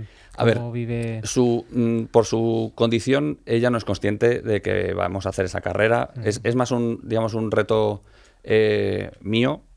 Ella eh, espero que disfrute la carrera, el vernos eh, correr, el estar acompañados de gente, eh, la gente apoyando, los, los puestos, los grupos de música que hay a lo largo del recorrido, todo eso le va a gustar seguro. Pero ella no, ella no es consciente de que vamos a hacer una carrera o una media maratón. No, su, su- digamos, su nivel cognitivo no, no llega a eso. Estoy seguro que cuando lleguemos a la meta y esté la gente aplaudiendo y tal, mm, se va a emocionar, pero, pero no, mm, su o sea, no, no es, no- no es consciente de, de lo, de lo que vamos a hacer. Es, más, es más un tema nuestro que utilizamos para dar visibilidad a la, a la enfermedad. Sí, pero esa, esa parte sí, ¿no? Eh, que dices de... eh, a través de, de- del jolgorio que te da Sí. referencia, pero sobre todo de, de- la gente que os va rodeando y, de, esa meta y de, y- y de la emoción que vosotros vais a transmitir Eso también. ¿no? a, a Carlota, Eso- eso- eso- pues ella entiendo que recibe también esos eh, impulsos positivos. ¿no? Eso es, sí, sí, no, y, esa parte seguro, seguro que le encanta y, y lo disfruta. Lo que pasa es que eh, yo creo que va a ser más al final de la carrera, o sea, durante la carrera no, mm, no, no creo que haya problema en cuanto a que, que esté incómoda, se quiera bajar de la silla y tal, pues seguro que, le- que, que eso le va a gustar. Y la última parte, que además mi intención es que ya cuando lleguemos a meta, pues a lo mejor pararme 5 o 10 metros antes y que Sí. pueda pasar la línea de meta Claro, andando y tal. Eh, yo creo que ese momento va a ser muy, muy emocionante. Eh, Porque eh, ah, es muy importante también entrenar la parte de no solo del corredor que eres tú, sino de ella que va en la silla, ¿no? Porque eh, no es lo mismo eh, que vaya en una silla y vaya ahí pues Sí, de caminando paseo. de paseo que ir corriendo, ¿no? Eso, Eso es. también tienes que entrenarlo sí, sí, porque también puede dar movimiento, desplazamiento, ella tiene que ir cómoda, ¿no? Es un poco eh, ver eh, las sensaciones que va a tener ella sentada, si, si aguanta bien, no aguanta bien, si, si en un momento se agobia, no se agobia, todo eso lo tengo que ver. Y obviamente también por mi parte el ver, el ver cómo es correr con una, con una silla. Claro. Eh, ¿Llevas mucho tiempo corriendo tú? Dos, años, dos años, dos años pico. O sea, hice la primera, a ver, en su día hace tiempo, yo creo que me entró con la crisis de los 40. Bueno, pero como casi o sea, en sí. su día pues hice algún, algún 10K, pero eh, la, la primera media maratón fue hace dos años. Eh, bueno, ahora en abril era tres. Pues empezaría tres años y medio, hace tres años y medio, Ajá. más o menos. ¿Y alguna maratón has hecho? No. Estaba Jorge pinchándome, pero Jorge Maldonado. Sí, sí. lo es veo, yo el, diabólico. el salto entre media maratón y maratón mentalmente lo veo lo veo muy duro. Dice Jorge que tienes que hacerlo seguro. No te decimos que tengas que hacerlo empujando a la No, no, de. Carlota. no habría, que empezar a hacer una normal y luego Una ya me normal plantearía. plan- y luego ya planteártelo, ¿no? Sí, eso, Efectivamente. de- de Carlota. Eh, ¿Qué esperas de, de ese día? Eh, porque será tu carrera más especial, ¿no? Sí, sí, sin duda. Yo espero disfrutar los, los 21 kilómetros. O sea, es, es una carrera que me planteo totalmente eh, de manera distinta. Es decir, el año pasado, por ejemplo, sí me planteé mejorar mi tiempo del, del primer año. Este año me voy a olvidar de, de tiempos, obviamente. Quiero disfrutar el recorrido, que la gente me acompañe, que, que, que nos anime, que demos visibilidad, que vayamos cuantas más personas mejor con la, con la camiseta, que se vea nuestro nombre. Es disfrutar pues las dos horas que estemos o las dos horas y pico, eh, disfrutar del, del recorrido. Y no sé si quieres aprovechar también, eh, ya que estás eh, bueno, eh, ante los micrófonos, para pedir algún tipo, hablabas antes, por ejemplo, de la silla. No sé si, si sí. hay algún tipo de ayuda que podáis recibir, alguien que tenga experiencia, que te pueda contar. La verdad es que eso, ese vamos, me vendría, me vendría genial. Yo he estado moviéndome, digamos, por, por, mi, por mi entorno, pidiendo ayuda, eh, con amigos, conocidos de amigos. De hecho, eh, esta silla que os comento es de, de un amigo de, una- de un amigo, o sea que es mm, a segundo nivel. Pero sí es verdad que si alguien nos está escuchando y conoce o tiene la posibilidad de eh, facilitarnos o prestarnos para ese día una silla eh, adaptada a, un, pues a una niña de metro cincuenta eh, que valga para que valga para correr, pues vamos, desde luego sería, sería estupendo, claro. Mm, Ya nos irás contando qué tal van las, eh, la preparación, los entrenamientos, y no nos lo contará Jorge Sí. Maldonado. mm, gracias a él, precisamente, estás tú aquí, en, el, efectivamente. en el programa y nos estás contando esta, esta bonita historia y este bonito reto. Y vamos, no tenemos ninguna duda de que, de que va a ser un día muy, Muy importante, especial, muy especial y que va a salir todo bien. ¿no? Ya nos lo Seguro, contarás seguro también que sí. posteri- posteriormente. Seguro que sí. Gonzalo, si quieres quedarte un poquito más, no sé si Sí. tienes opción, te digo, porque ahora vamos a hablar de, tú, tú que eres corredor, de cosas que seguro que te van a interesar. Perfecto. Por ejemplo, del tema de los pies y de cómo cuidarse Pues y me- me de quedo- las me quedo un ratillo. eso, ¿vale? Muchas gracias. Eh, ¿Algo más que nos esté comentando por las redes sociales, Chema? ¿Algo que comentar o no? Pues bueno, eh, en- sí, hay una cosa que sí que debo contar y es que Jonathan Brito, el oyente que Ah, estuvo, ¿sí? estuvo con nosotros la semana anterior, que, que nos dijo que estaba entrenando para Sevilla, que nos dijo que tiene una marca de 3.20.59 y quiero darle la enhorabuena porque nos está comentando que hizo 3.05.56. ¡Guau! Vaya marcón. O sea que. Jonathan, que, qué que eso bueno. que vino aquí que contó, que no sabía, que tenía miedo, que no sé qué, pues mira, ahí lo tienes. Ya, ya sabéis cuál es la clave, ¿no? Ya sabéis cuál es el truco. La miel. Comed mucha miel. Bueno, no, no mucha, pero bueno, comed un Oh, poquito de sí, miel oye. cada día. Tomad un poquito de miel, sí. El Porque de la miel, tenemos que preguntarle. ya sabéis que Jonathan es apicultor, nos trajo la semana pasada miel. Por cierto, Jonathan, está riquísima. Muy buena. Yo me llevé la. Correcto. Tú te llevaste la. más cruda. el- Yo me llevo una que está un poco más procesada. la- no es muy procesada, pero que es la de esa cooperativa en la- a la que él vende su, su producto. Y en el caso mío, yo me llevé la cruda, la que sale directamente del panal y está riquísima. Sí, Es sí, decir, no, está se nota que es muy cruda, pero a mí me- la verdad es que me encanta. Y nada, pues eso, tomando miel, igual resulta que puedes rebajar 15 minutos tu marca. Bueno, que no. Que en el caso de Jonathan, el- la clave es entrenar. Bueno, había mucho entreno. También Y saluda tener- a- tener buena calidad. Saluda a José Corre que dice, humilde Ferli- Fermín, hablando de la entrevista de antes, en un año asalto al maratón, veremos qué tal. Me imagino que se refiere Ah, a él. que él, que él va a saltar el maratón. ¿no? Bueno, pues eh, efectivamente, como decía anteriormente eh, Fermín Cacho, eh, su ejemplo puede llevar a que muchas personas que están planteándose dar el salto al maratón lo hagan. Y además siguiendo esas pautas que ha seguido él. Voy a entrenar, voy a adelgazar, voy a llevar una vida más sana, voy a tener ahí una nutricionista en, en su caso que me va a ir marcando las pautas. Es verdad que si no lo puedes hacer por ti mismo o no lo consigues, pues eh, la ayuda de un profesional siempre es buena. ¿no? Y bueno, todos hemos pasado por nutricionistas Sí, alguna al vez en la vida y, y nos ha venido muy bien, la verdad. No Y- por mucho repetirlo deja de perder vigencia. Vamos, es que es, es como tiene que ser.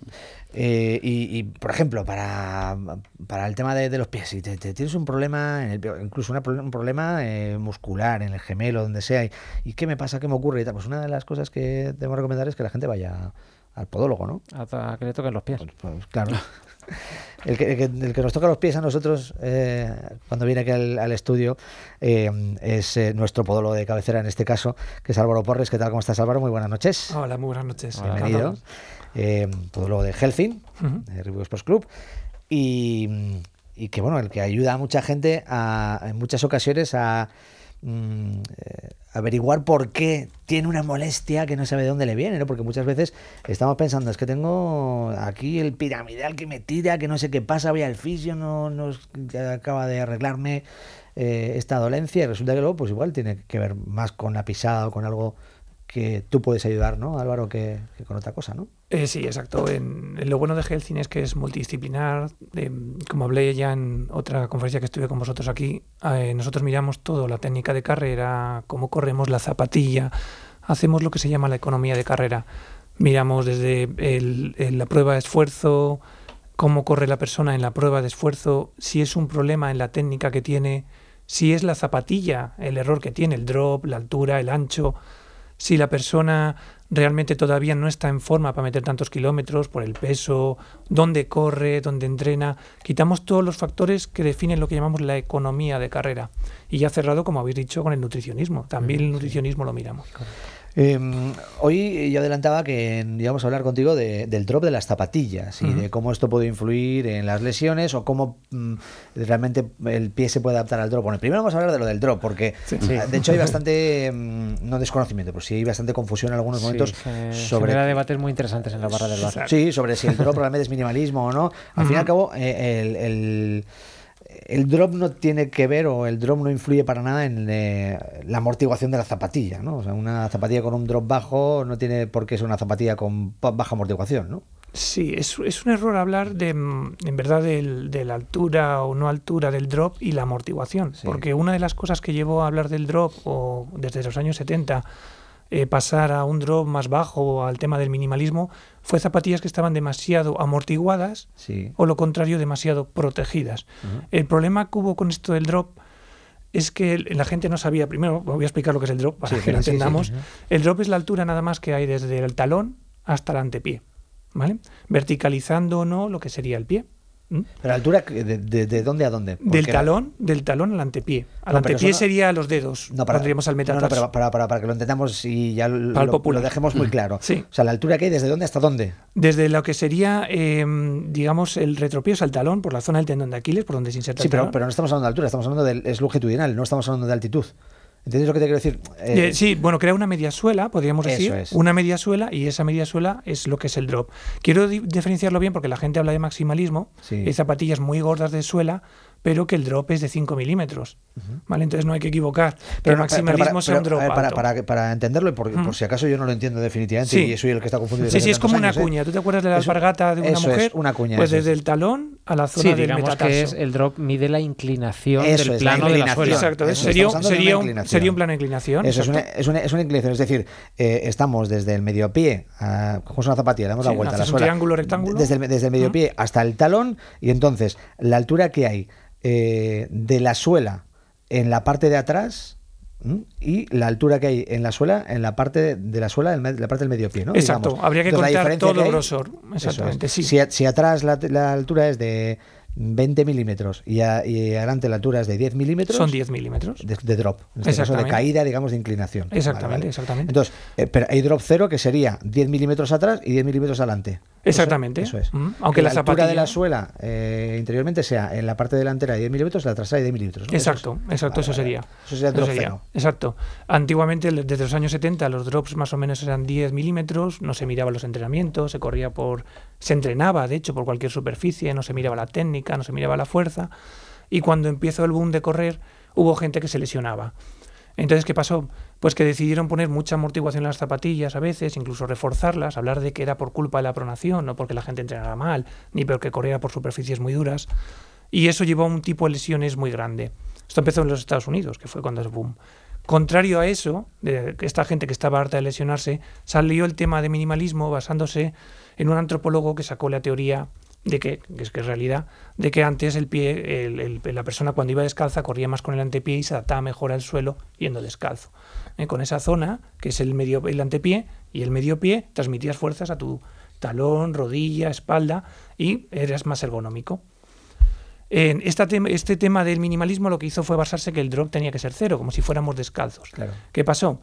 Que la gente eh, pensaba que, que la cosa estaba en la zapatilla, pasó de repente a no entrenar, no había todavía una evolución del entrenamiento, de que lo, lo que era la fuerza, la técnica de carrera y todo eso. Y hubo gente que sí tenía una buena técnica y entrenaba bien y no le costó, incluso mejoró y se quitó lesiones, utilizando zapatillas menos super amortiguadas y menos sobreestabilizadoras, Sí. ¿eh? dejando un una pronación normal Sí, sí. y una técnica de carrera normal, le, le quitó los límites.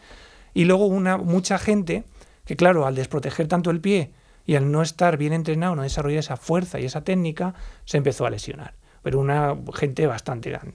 El, ¿Qué decidieron las zapatillas, la gente, las, las marcas de zapatillas? Porque claro, crearon muchas marcas, todo esto. Las grandes marcas como Adidas o Nike encontraron muchas marcas que les hacían la competencia.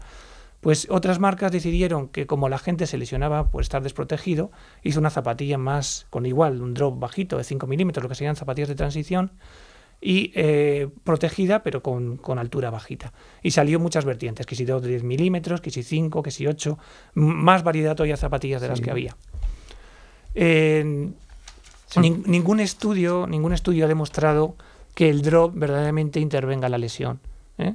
O sea, ningún estudio ha demostrado que eh, la altura o no altura del drop sea la causa de una persona que se vaya a lesionar o no. Lo que sí demuestran los estudios es más a favor de que cómo entrena una persona o cómo realiza la técnica de carrera o cómo realiza la fuerza es lo que verdaderamente ayuda a evitar la lesión, que es lo que hoy en día ya evolucionamos, que es como un plan de entrenamiento.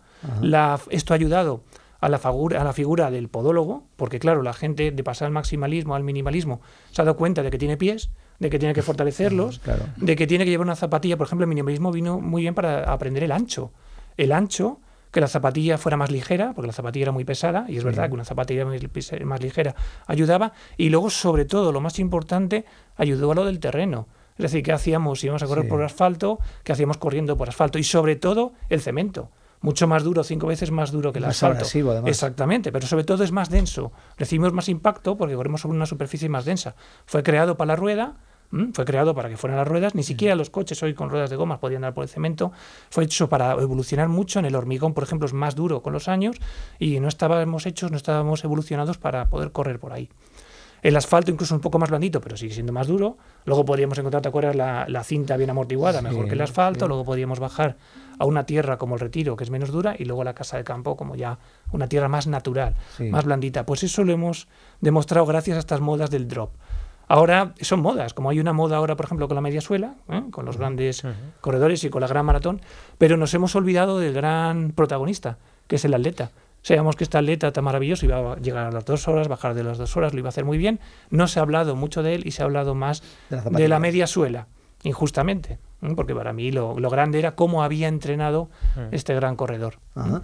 Eh, em, yo quiero eh, volver un poquito atrás en el tema del drop y no, no quiero incidir en el tema de la inclinación y que los inclinación y Mm, demás, pero, claro. pero ¿por qué hay drop en la zapatilla? ¿Por qué, por qué hay, si, si hemos eh, quedado en que hay una, es una pequeña inclinación desde la parte trasera hasta la parte delantera, ¿por qué? Es decir, ¿por qué hay esa pequeña cuña en la, en, en la suela de la zapatilla o en el interior de la zapatilla? Sí, sí, es, es muy sencillo. Cuando nos acostumbramos al calzado, los humanos, Sí.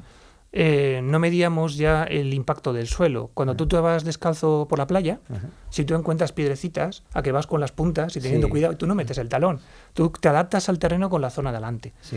Pero claro, nosotros ya digo que inventamos la rueda. Inventamos, los romanos, de hecho, o los egipcios, que digo los romanos, ya por suelos tan duros como la piedra, porque era mármol, piedra, terreno duro. ¿Te acuerdas que crearon calzados de suela? Sí. Suela duros para poder andar por ahí. Eh, subimos la parte de atrás, ¿vale? Incluso la parte de delante para proteger la zona del, del talón. Sabes que de pie quieto no aguantamos mucho, nos carga Sí. más la espalda. Aguantábamos mejor estáticos y luego ayudaba a hacer como una cuña, que es lo que has dicho, Sí. para transicionar el, el- el paso en un terreno duro. Ajá. ¿Mm? Lo Para- que para hacía era una ¿no? transición, una transición más dura en terrenos más duros. Fue una mejora, fue una mejora la suela plana. ¿Te acuerdas la suela de cuero plana que podía tener una alpargata romana que era sujeta, Sí. ¿vale? A un poquito de cuñita que ya era O bastante zapatos- más o los rápido, más zapatos de tacón, no de, los, de las mujeres solo, de las hombres y Claro. de las mujeres, porque todos los zapatos tienen un pequeño tacón que eleva la parte trasera. ¿no? Parte Exacto, exacto. Y de hecho, cuando una mujer Sí. ya sabemos que se adapta el- por el Sí. tendón de Aquiles, el tendón más gordo del cuerpo, a un Sí. calzado muy alto, ya le cuesta ir unas manoletinas. De hecho, generaciones antiguas, que sabes que la mujer, eh, gran evolución para la mujer en el calzado fue el paso del pantalón a la falda, Mm. porque digo yo que al dejar de llevar falda, tuvieron que poder llevar calzados más sport, botas, calzados Sí. más cómodos, y algunas estaban tan acostumbradas con el tacón de aguja a llevar el tacón que si las te intentabas quitar el tacón, se caían para atrás. Ajá. Claro, como el tendón de Aquiles estaba tan retraído, solo se habían acostumbrado a andar con el tacón. ¿Mm? O sea que por eso entonces pie- digamos que las zapatillas eh, inicialmente deportivas se han diseñado con ese drop, ¿no? Con esa Exacto, exacto. Sí, sí. Nosotros, por ejemplo, si tú tienes una zapatilla casual, casual como una Converse, unas Vans, son Sí. totalmente planas y totalmente sueltas. Son las zapatillas de running más o menos las que tienen su pequeño drop. Y en otros deportes también. Hay que tener claro que el pie es una mano, es decir, ha evolucionado para andar, ¿eh? es una cosa que nos caracteriza igual que el dedo gordo de la mano, el pie, es, somos los únicos que tenemos pies, no hay otro, otra, otro ser ¿no? que tenga pies como nosotros, y nos ha hecho evolucionar a ser bípedos, a poder correr, andar, y se adapta.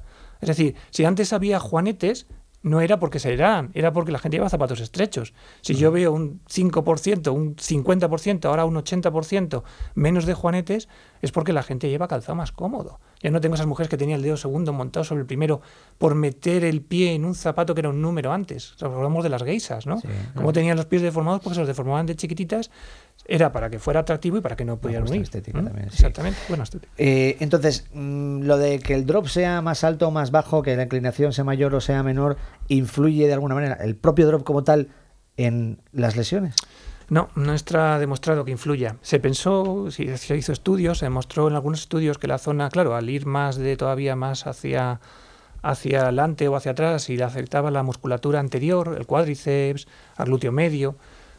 Es verdad que la gente que tenía buena técnica sí desarrollaba con un, con un calzado minimalismo que tenía mejor propiocepción una mejor musculatura parecida al atleta, pero también es verdad que la gente que no tenía buena técnica y corría con ese, ese, ese calzado minimalista, pues llegaba a pronar, llegaba a talonear, igual que taloneaba el que tenía mucho drop. Por lo cual los estudios no favorecieron a, si el drop afectaba la lesión, afectó más lo de la técnica de carrera.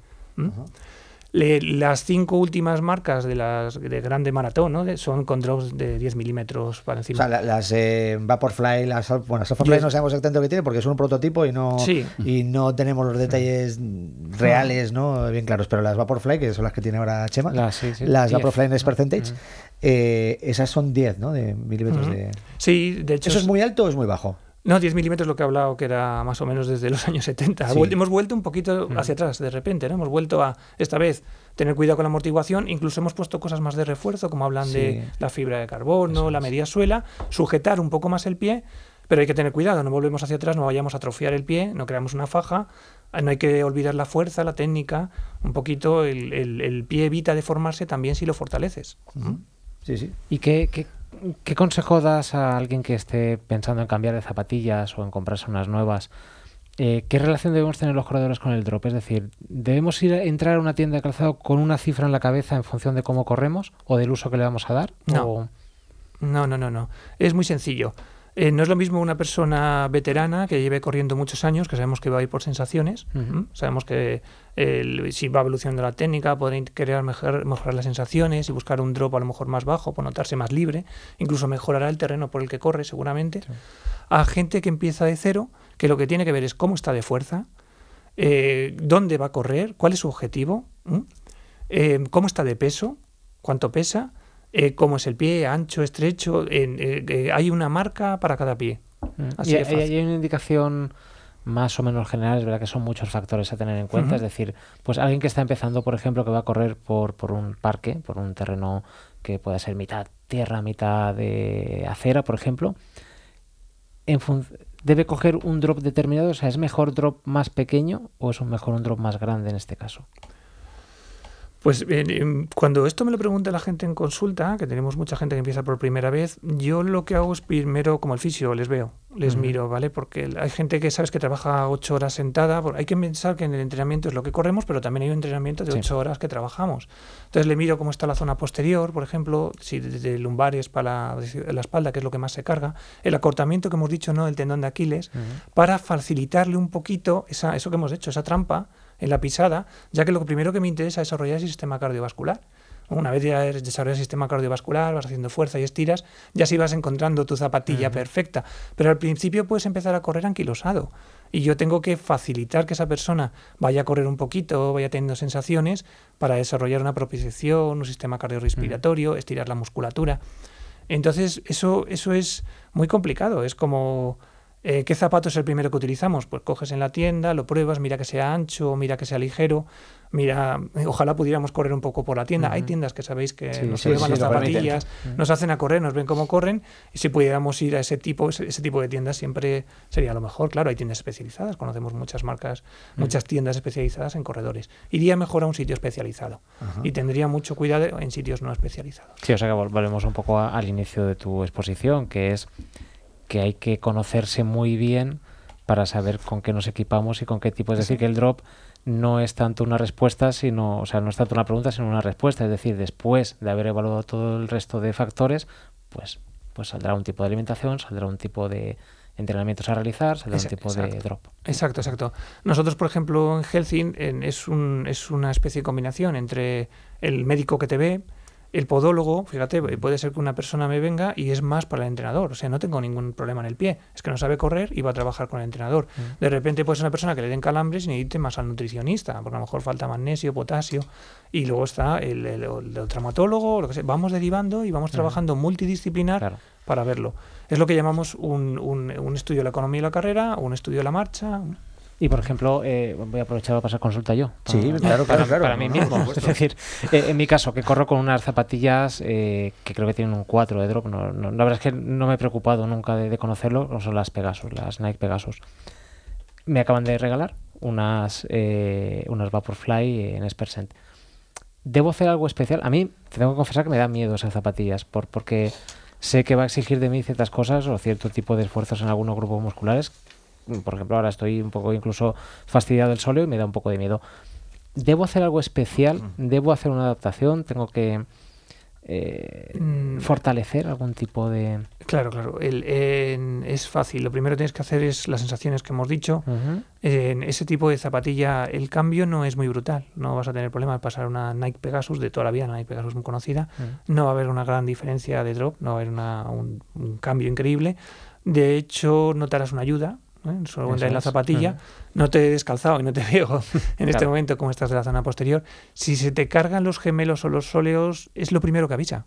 O sea, algo está fallando ahí en el entrenamiento porque es lo primero que nos avisa, es lo que más aguantamos, pero es la, la musculatura, ya hemos dicho, como es forma el tendón de. Aquiles, que son los gemelos y el sóleo, que te está avisando de algo anterior. No creo que sea la zapatilla en este caso, seguramente sea algo que estás haciendo en el entrenamiento, Y, y no creo que es un experimento, lo he visto la Vaporfly ya en muchos corredores. Los que veo con una técnica maravillosa corren muy bien con ellos. Los que no tienen una técnica maravillosa y no están bien ejercitados, les veo, vamos, que van fatal. O sea, la primera, la primera lección es eh, entrenar la técnica. Entrenar la técnica, incluso eh, en ver cómo estás tú de, de fuerza también. Es que es otra cosa que Ya. también va con la técnica. ¿eh? Sí, eso es.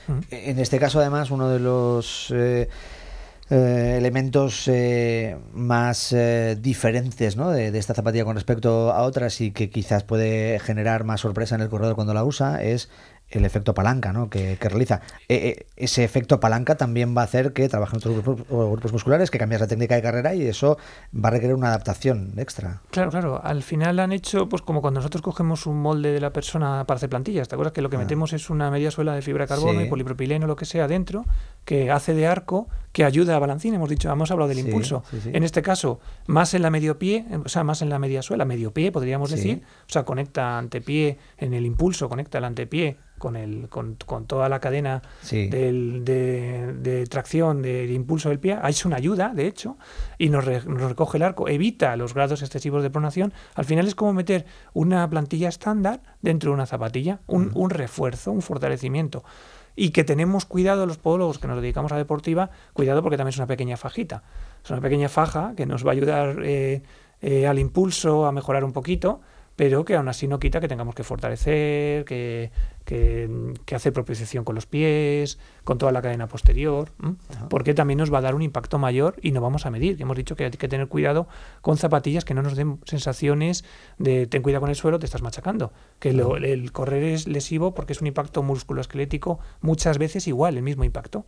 Y hay que saber medir. Hay que saber medir sobre todo una cosa importante son los tiempos de recuperación esos vasitos chiquititos que nutren nuestras articulaciones de los pies, que a veces me- llevamos el reloj y miramos cuánto Sí. tiempo de recuperación necesitamos, no es exacto muchas veces, pero se aproxima y hay que saber medirlo, hay que saber hacer ese entrenamiento cruzado, meter al otro siguiente algo que no tenga impacto como es la bicicleta, algo como es la natación, saber recuperar el impacto. Cuidado con las zapatillas, que sean muy ergonómicas en ese aspecto, porque hay que fortalecer, estirar también y saber cuándo dejar de impactar. ¿Mm? Bien. Y está mm, eh, mirando con, con mucha atención Gonzalo. eh, yo creo que le está gustando lo que está escuchando. sí, sí. Tú, Gonzalo, ¿quieres preguntar algo al podólogo? De cualquier cosa, ¿eh? ya que está aquí, pues eh, la consulta está abierta. No, me venía, me venía eh, a la mente un modelo de zapatillas que, mm, la verdad es que no me acuerdo el nombre, que eh, sé que lo hacía una empresa española que no, directamente no tenía talón. Sí, exactamente. Las FBR. Sí, era para... para bueno, no, era, no, sigue insistiendo. Bueno, ¿eh? sigue existiendo. FBR, de Eh, no, no, Fran- sí, diseñadas sí. por Fran Benito. Sí, sí, de hecho estuvo en la, la maratón, la media maratón, en la feria y lo estuvieron presentando mucho. Y ese tipo de Eh, zapatilla, porque claro, claro, si, si hablamos de un drop mm, cero o bajito, es, Claro. o sea, es directamente que no tienen talón como... Porque te acuerdas del velocista, el velocista cuando tú corres con velocidad 200 metros, 400 metros, que solo son clavitos adelante en el tartán y no hay talón, pues en verdad te está haciendo obligarte a hacer una técnica directamente con el medio, en verdad no es tanto antepiés, eh, antepié, medio pie para adelante. No hay talón, te obliga a ir casi, no te digo de puntillas, pero como un velocista. ¿vale? Claro, pero, para, pero para distancias medias Al o que- largas, ¿no? Al que ya tiene técnica y sé que va a levantar el pie hacia glúteo y va a hacer la cadencia y va a repartir bien el peso, sí. Al que no la tenga, cuidado. Sí, porque Pero puede es- cargar muchos óleos eh, gemelos. Y Es- sí, sí, sí, sí, exactamente. Está muy bien pensado para el que tenga ya su técnica y quiera probar una nueva sensación. Sí. Es maravilloso, me gusta. Para el que no lo tenga, pues eh, en cuidado. No sé si verdaderamente te obliga ahí con ello te puedes hacer daño. Claro, porque puede ser que en una de estas se te vaya el talón demasiado al fondo y claro, hagas un movimiento excesivo hacia abajo. Claro, claro, claro. Y eso te pueda dañar de alguna manera o hacer alguna So- lesión, ¿no? sobrecargar. Si no estás Sobre- bien entrenado, lo que hemos dicho de fu- fuerzas forzados, sí, sobrecargar. Ajá. Pues cuántas cosas aprendemos. Ah, eh, interesante. sí, con, Sí, sí. con Álvaro Porres, ese podólogo de Helfing, de Reebok Sports Club. ¿Dónde te pueden encontrar? Bueno, primero en la página web para si alguien quiere contactar y pedir alguna cita. Sí, ¿no? el álvaro.porres arroba ahí es pueden el- contactar el- conmigo. Ese es el contacto a través de email. Y... Estamos en la en calle Serrano, eh, Madrid. 61, eh, cuarta, cuarta planta. Se llama Healthy en la empresa y es un centro médico. El teléfono es 914262924. Ujú. ¿m? Centro Médico Deportivo. Centro médico deportivo, sí. Es la salud de los deportistas. Exactamente. Eh, de Reebok Sports Club. Ahí están en la calle Serrano, en el, en el ABC Serrano, en ese Sí, edificio. Y ahí pasa consulta también Álvaro Porres. Repite si quieres tu, tu email, por si te quieren contactar. Sí, es álvaro.porres arroba healthin.es. Helfing. Bueno, pues eso. Eh, muchísimas gracias, Álvaro. ¿eh? A vosotros. Gracias. clase magistral como siempre Gracias y te vemos prontito. En unas semanas vuelves por aquí. Muchas ¿Vale? gracias a vosotros Otro tema interesante. Gracias. Gracias. Eh, Gonzalo, si quieres. Por cierto, aprovecho quieras, antes ¿eh? de Sí, despedir a sí. Gonzalo para decir que, que por Twitter eh, te han puesto en, en contacto con la, con la Asociación Carros de Fuego de Sevilla, que tiene Ajá. experiencia en ese tipo de, de cosas. Ah, de- genial, pues hablaré, hablaré con ellos. Carros de Genial, Fuego Muchísimas gracias. eh, que han estado, ayer les vimos en Sevilla. Ten en cuenta que Carros de Fuego, junto con Singap, eh, también con vuestra asociación, es. Mm. eh, participasteis en la última edición de los premios solidarios del Sí. Eurotaller. Y ahí Carros de Fuego estuvieron presentes con alguno de sus representantes y ayer les vimos por las calles de Sevilla empujando Ahí las sillas de personas con discapacidad y quizás en la parte esa más logística de cómo correr, etcétera, te Sí, puedan pues ayudar. habla- hablaré con ellos. Genial. Sí. Muchas, muchas Ahí gracias. hay varias asociaciones que hacen eso. Abapaz en Valencia, luego tenemos el mismo positivo en muchos lugares de en España. que- Barcelona también eh, hay una, no recuerdo el nombre. Bueno, pues eh, seguro que te pueden ayudar en cuanto a esas Fenomenal. recomendaciones, ¿eh? ya que mm, pedíais también. Algún tipo de, de consejo, pues ahí la tienes, ¿vale? Genial, Perfecto. muchas gracias. Pues gracias también, ¿eh? Eh, por estar con, con nosotros. Si quieres que tú reto más por aquí, como va a estar Jorge, pues. así No, creo, que voy para casa, que tengo, programa. que tengo un bebé de mes y medio en casa. Yo Ah, creo, y creo que me van a estar esperando. Pues nada, enhorabuena. Muchas gracias.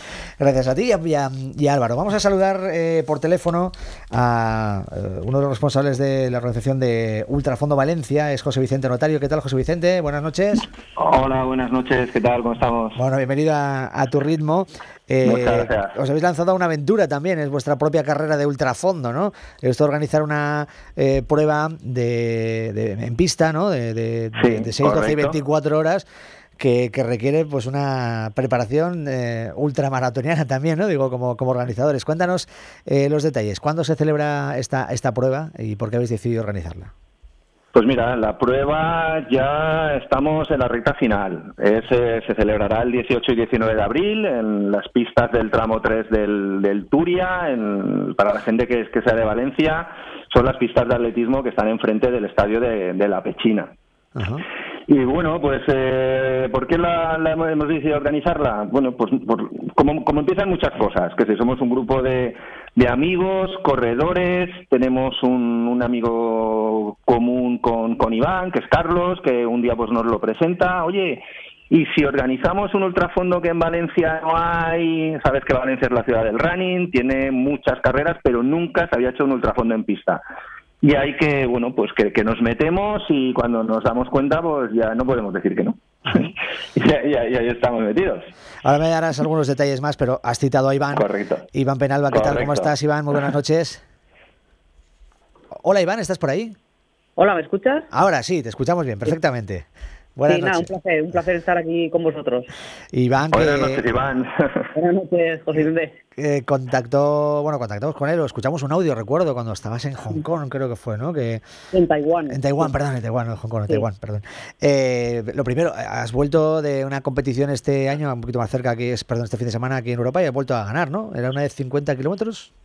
Sí, en, en Holanda fue este fin de semana y nada, era una prueba en pista de 50 kilómetros y la verdad que, que salió todo muy bien, mejor de lo esperado. ¿Cómo de bien? A ver, cuéntanos, ¿cuán- ¿cuál ha sido la marca de esos 50 kilómetros? Bueno, pues hice en primera posición y hice 3 horas eh, 19 minutos. 3 horas 19. Bueno, Iván Penalba es ahora mismo nuestro gran especialista español del ultrafondo y además, pues bueno, pues eh, eh, ligado a este ultrafondo Valencia como embajador de, de la carrera porque está allí en tu Valencia querida, ¿no? Esta carrera y tenías que estar apoyando una iniciativa de este tipo, ¿no? ¿Qué te parece? Claro, por supuesto, para mí es, es algo maravilloso, ¿no? Que, que en mi propia tierra, en mi casa, pues eh, se pueda seguir fomentando el, ultrafondo, que, que es mi pasión. Y nada, daremos todo, todo lo posible para que, que siga creciendo esta disciplina y afrontamos pues esto, esta primera edición con, con la mayor ilusión.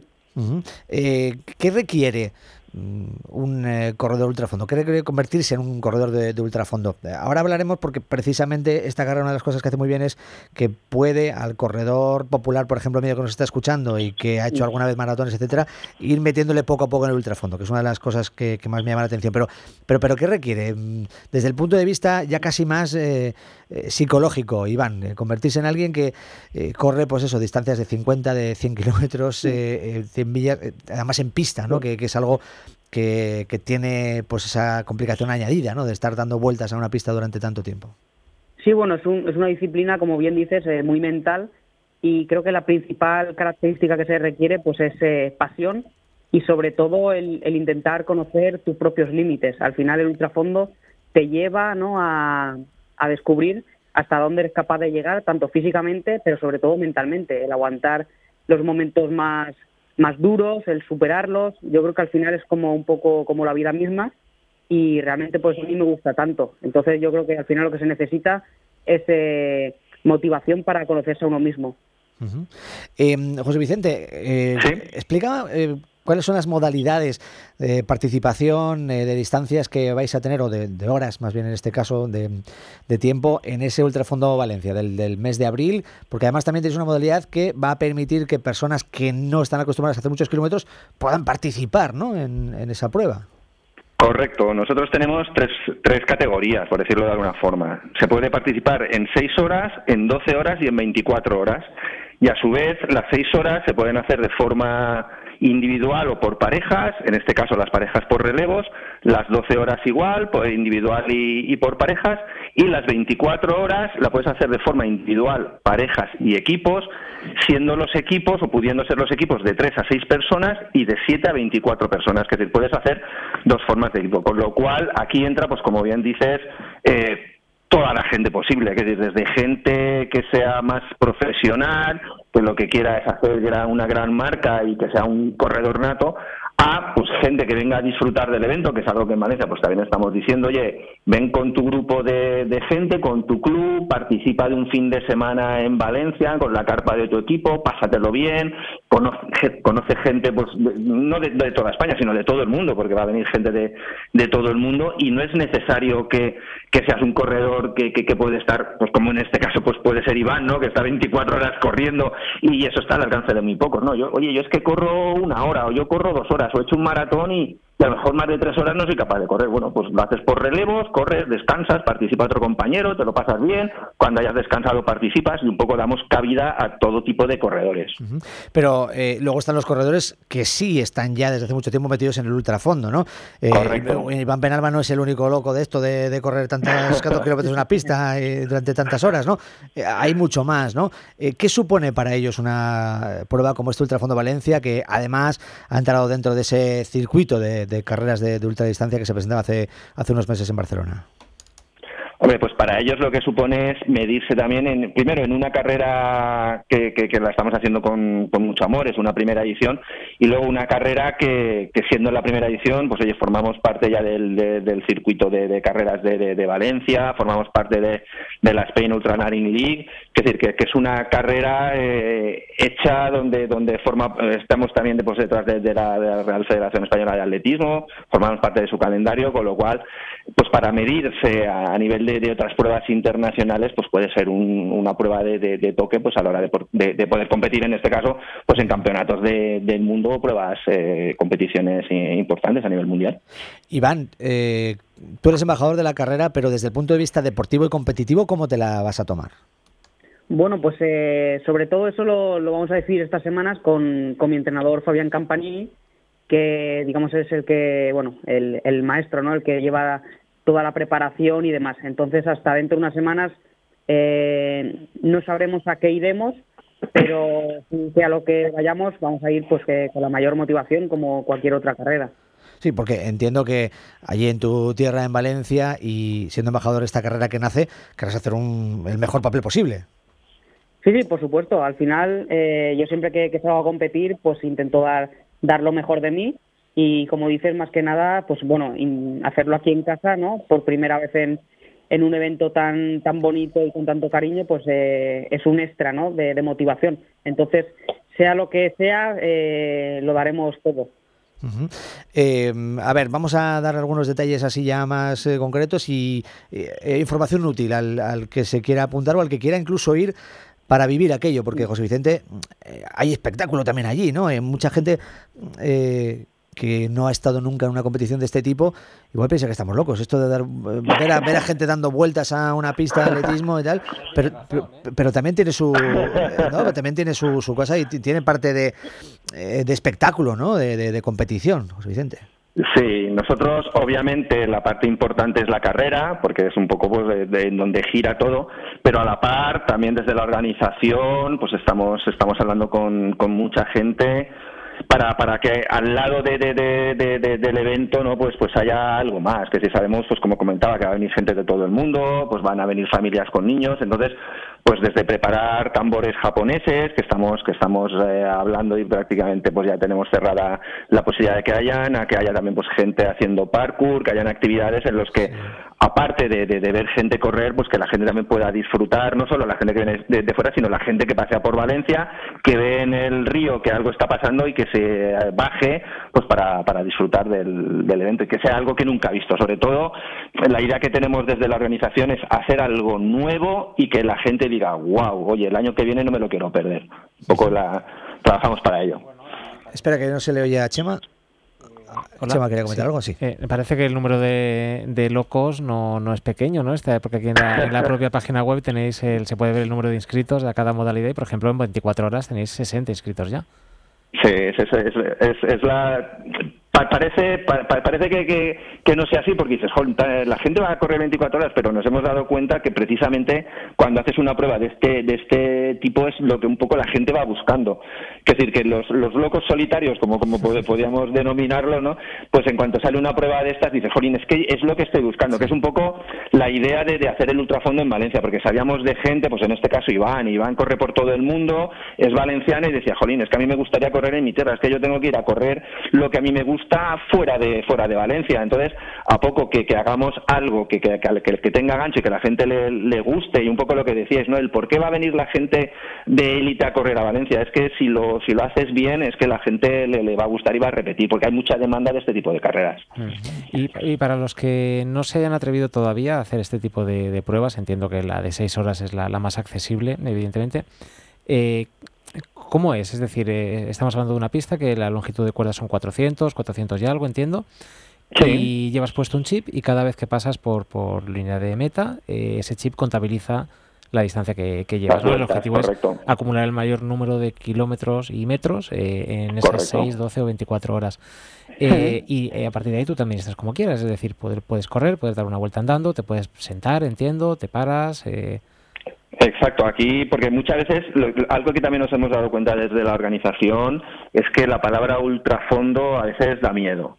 Quiero decir, la gente corre, corre maratones, corre carreras populares, 10, 15, 21, pero cuando ya hablas de ultrafondo parece que tiene que ser supermanes, ¿no? Por decirlo de alguna forma. Entonces, eh, nada de eso, quiero decir, la gente puede correr, puede trotar, puede trotar y correr, puede andar. De hecho, nosotros como organización fuimos a ver la pasada edición en diciembre de, de Cambragó, nos invitó la organización, nos trató fenomenal y estando con ellos vimos que, que había gente que, que hacía 24 horas andando. Y oye, pues ellos tienen su ritmo, descansan cuando quieren, comen en la pista la pasta cuando se la dan y lo hacen. Que después la idea es eh, el venir a disfrutar, quiero decir, que, que, que- que la gente no tenga miedo, que va a ser un fin de semana único, espectacular, en el que va a conocer gente pues de, de todo el mundo, que va a convivir con otros con otros grupos deportivos, porque también nos hemos dado cuenta que luego pues muchas veces se coinciden otras carreras, pues la gente viene a correr a Valencia, pero luego igual va a correr a Barcelona, va a correr a Madrid o va a correr a Murcia y los mismos equipos se van viendo. Entonces es un poco lo, lo- lo que queremos fomentar, ¿no? Pues el, el- el- el conocer gente a través del deporte, que creo que es algo muy bonito. Aquí el Superman de verdad es nuestro Superman, eh, Iván Penalba, ¿no? Eh, Exacto, eres el que sabe. Porque Iván, tú para administrarte todo esto, eh, más o menos en las carreras en pista, ya no, no sé si alguna vez lo has comentado, pero eh, en las pruebas en pista, ¿tú cómo te sueles administrar? ¿Tienes ya unos eh, eh, tiempos marcados? ¿Sabes que cada X horas paras, eh, comes, cada X horas paras, descansas? ¿Cómo lo haces? Sí, bueno, yo, yo antes de, de la carrera, pues igual que, que, digamos, planifico los ritmos y demás, pues sí que intento llevar planificada la alimentación. Pues eh, yo cada 20, 30 minutos sí que suelo pues eh, eh, comer alguna cosita, ir ingiriendo líquido, bebida isotónica.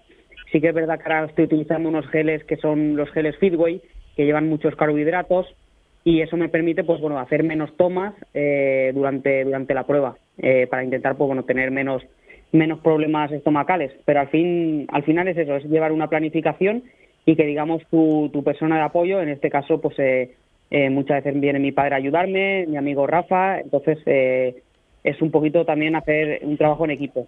Pero, pero en algún momento, durante esas 24 horas, por ejemplo, una, una prueba de 24 horas en pista, paras Sí. más de eh, los 5 segundos para meterte en la boca el alimento o el gel, eh, paras para descansar durante X minutos, para cambiar de zapatillas, de Sí. calcetines. eh, ¿Cómo, cómo es ese- esa planificación de, de los stops, de, de- de los descansos? Y entiendo que harás. ¿no? Sí, a ver, yo, yo particularmente, si no tengo ningún problema eh, que me haga, digamos, parar, o porque me encuentre muy mal, o cualquier cosa, digamos, eh, extrema, yo, yo no paro para nada. O sea, yo ni ¿Para para, comer, para comer, no, para nada. Me lo, me lo tomo en marcha y, o sea, intento no parar ni esos cinco segunditos para, no sé, soy, digamos, yo me lo planifico así. No sé si es el mejor modo, pero yo creo que para mí y mis características es, es lo mejor, es para intentar no, no desconectar de la carrera. Entonces yo, si no tengo un problema muy grande o, o extremo, soy de, de los que de los que no paran en las 24 horas. ¿Y las zapatillas las llevas las mismas las 24 horas? Sí, sí, las zapatillas, incluso la ropa, o sea, no me cambio de camiseta aunque llueva eh, o, o haga sol, o sea, soy un poco particular en ese sentido. Eh, haga frío, haga calor, siempre empiezo, intento empezar y acabar con, con la misma indumentaria, que la camiseta de, de 42K y, y las zapatillas siempre las mismas. ¿Qué zapatillas llevas? Llevo un- unas Adidas, las Adidas Boston. Las Adidas Boston. Sí. Porque para ti eso de llevar unas zapatillas como las de Kipchoge o unas Vaporfly no, no, te, no, no te va, ¿no? No, se podría probar, pero creo que para, para estas distancias Sí, Da igual. ponlo, para mi técnica de correr también, o sea, yo tampoco tengo un- una técnica muy muy estilosa, entonces no creo que, que me vinieran muy muy bien para, para este tipo de pruebas. Sí, puede, puede cargárselas, eh, estrenarlas en la carrera y, a- y acabar con Claro. ellas Sí, antes de... sí, básicamente porque eh, ¿cuál es tu récord de 24 horas ahora? El Eh, pues es el que hice en Taiwán Sí. en diciembre, 274 kilómetros. récord de España, ¿no? Sí, correcto. 274 kilómetros. Esas zapatillas no, van, no, no aguantan más de 274 kilómetros, ya te digo yo. Vaporfly. Eh, Habría que cambiarlas. Sí, seguro. Iván eh, Penalba, nuestro ultrafondista más importante del momento. Muchísimas gracias, que vaya genial y que disfrutes de ultrafondo en tu ciudad, en Valencia.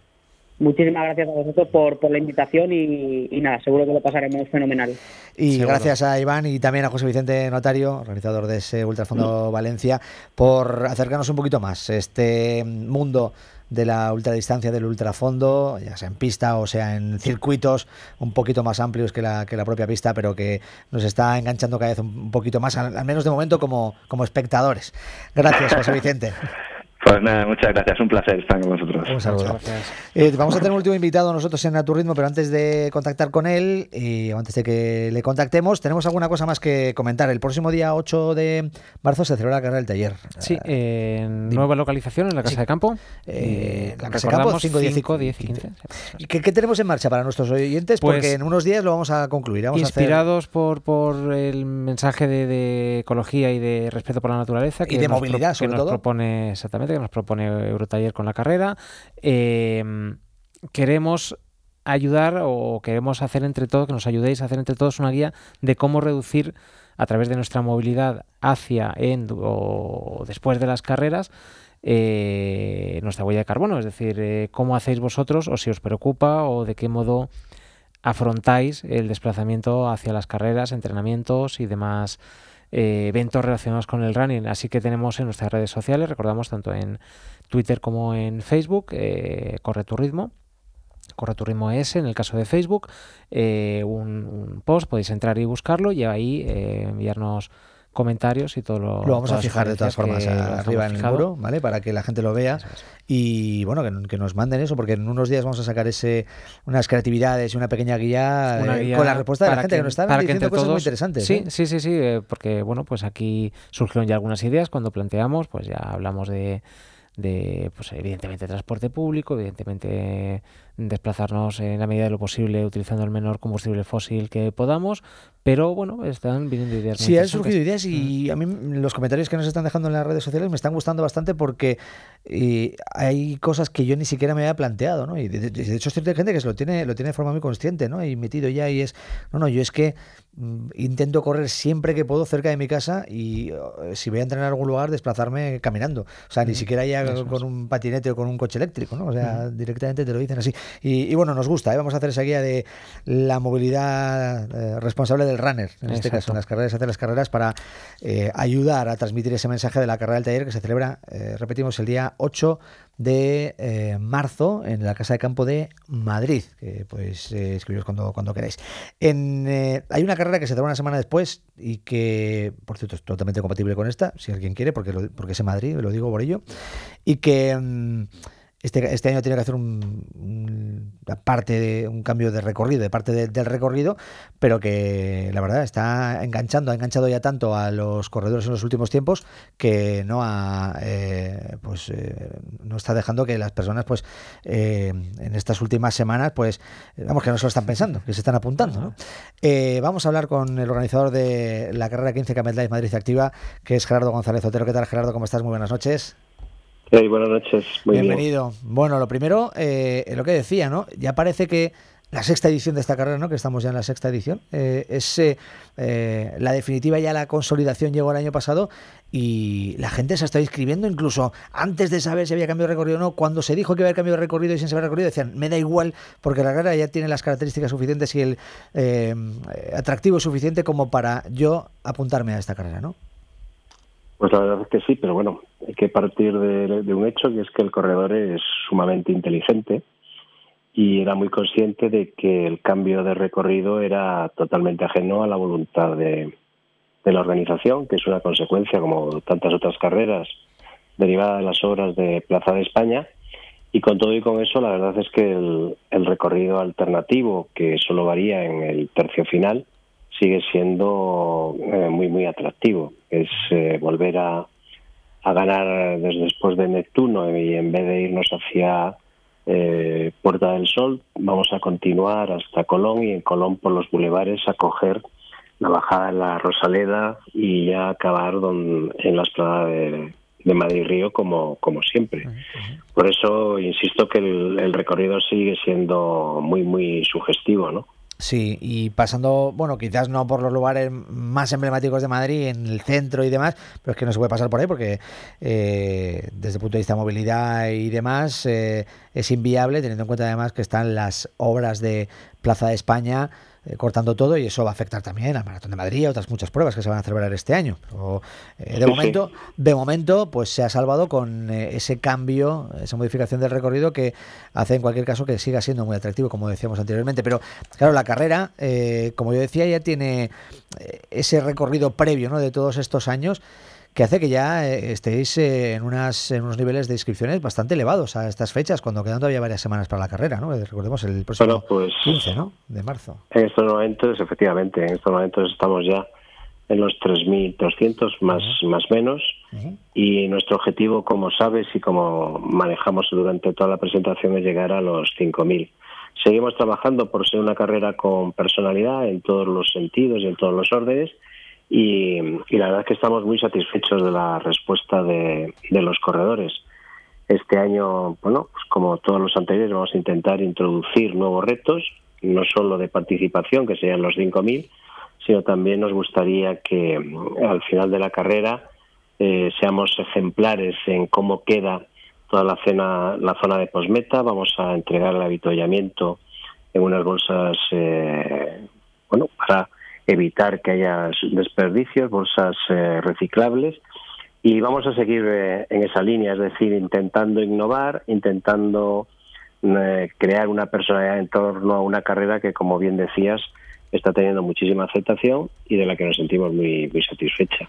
Yo quiero decir a la gente que no se duerma los laureles y quiere participar en esta carrera porque ya lleváis 3.300 en el momento que estamos grabando este programa, que es 24 de febrero, eh, lunes, o para los que nos estáis viendo en directo, sobre todo, pues eh, atentos, porque eso, queréis llegar a los 5.000 y los 5.000 cerráis, ¿no?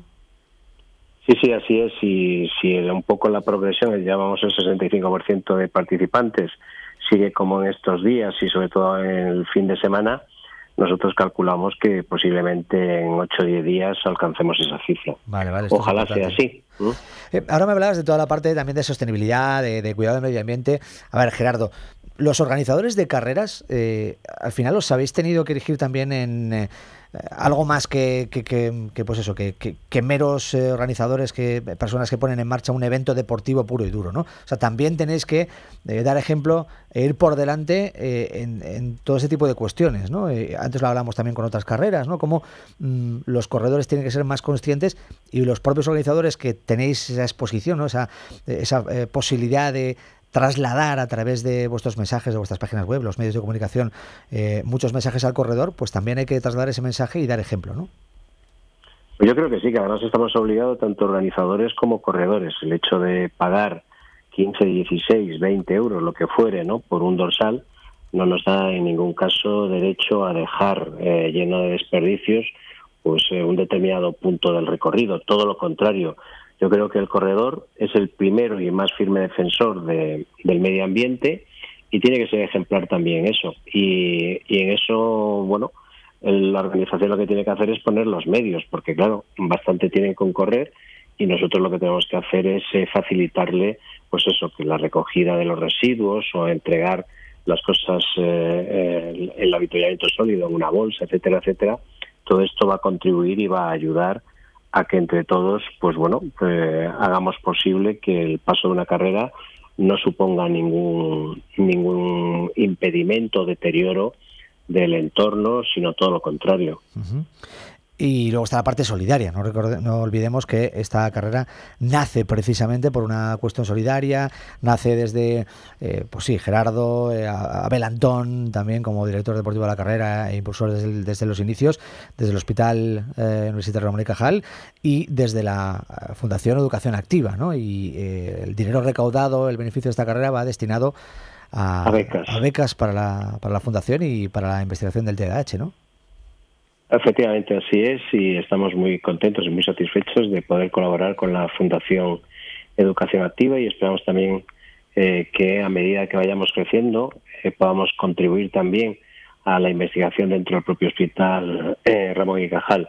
Pero si me permite, yo lo que sí me gustaría es hablar de un nuevo reto que tú conociste cuando, cuando presentamos la carrera, que es el Club de Corredor de la MedLife que no es ni más ni menos que un, espacio, si me permites, eh, virtual, donde queremos acoger a todos los corredores y no queremos tener una relación de 24, 48, 72 horas, es decir, los días previos o posteriores a la carrera o el propio día de la carrera, sino que queremos tener una relación permanente con esos corredores, eh, estamos trabajando en ello, y que ellos se beneficien de manera absolutamente gratuita de todas las ventajas de un club que, insisto, espero sea un poco también con esa personalidad, esa referencia que le queremos dar a la, carrera.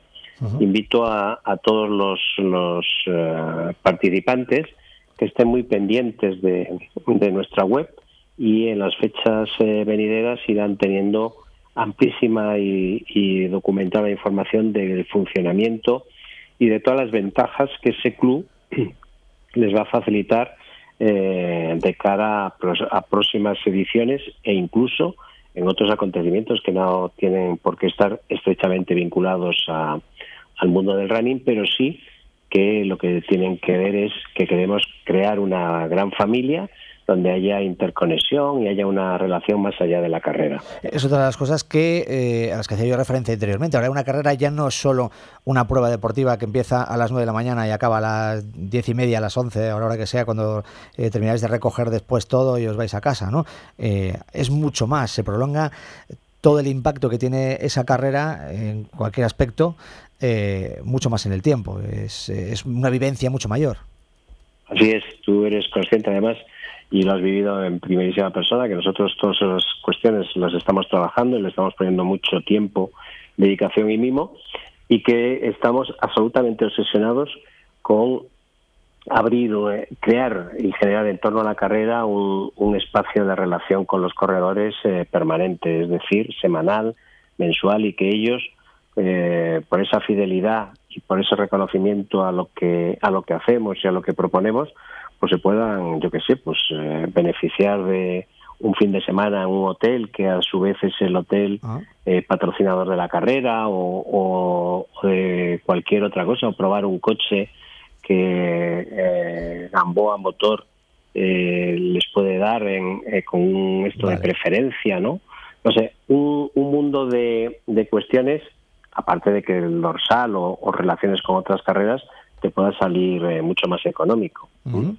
Eh, ya iremos informando eh, de todos estos eh, de todas estas novedades que tienen que ver con esta carrera 15 km de Madrid activa. Eh, la gente ya puede eh, inscribirse y cuanto antes porque si no os quedéis sin dorsal. Eh. El límite 5.000 y ya a estas alturas del 24 de febrero eh, hay 3.300 inscritos y en apenas unos días se van a acabar.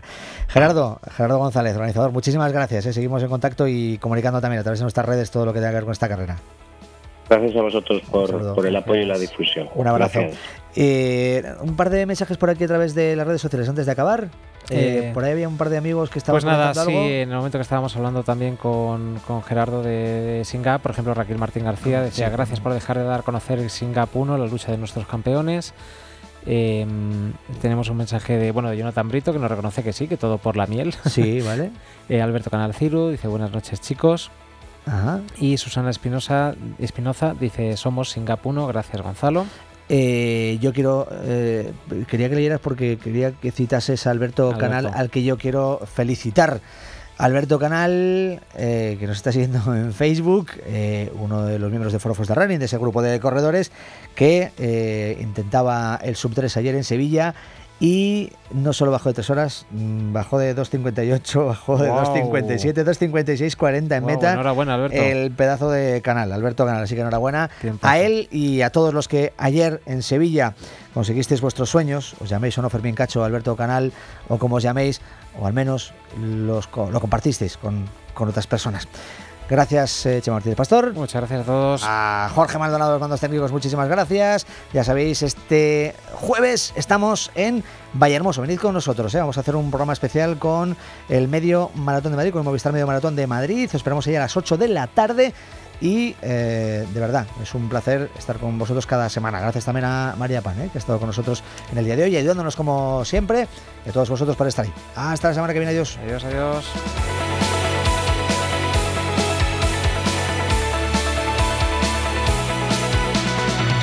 A tu ritmo, un podcast producido por Deportismo.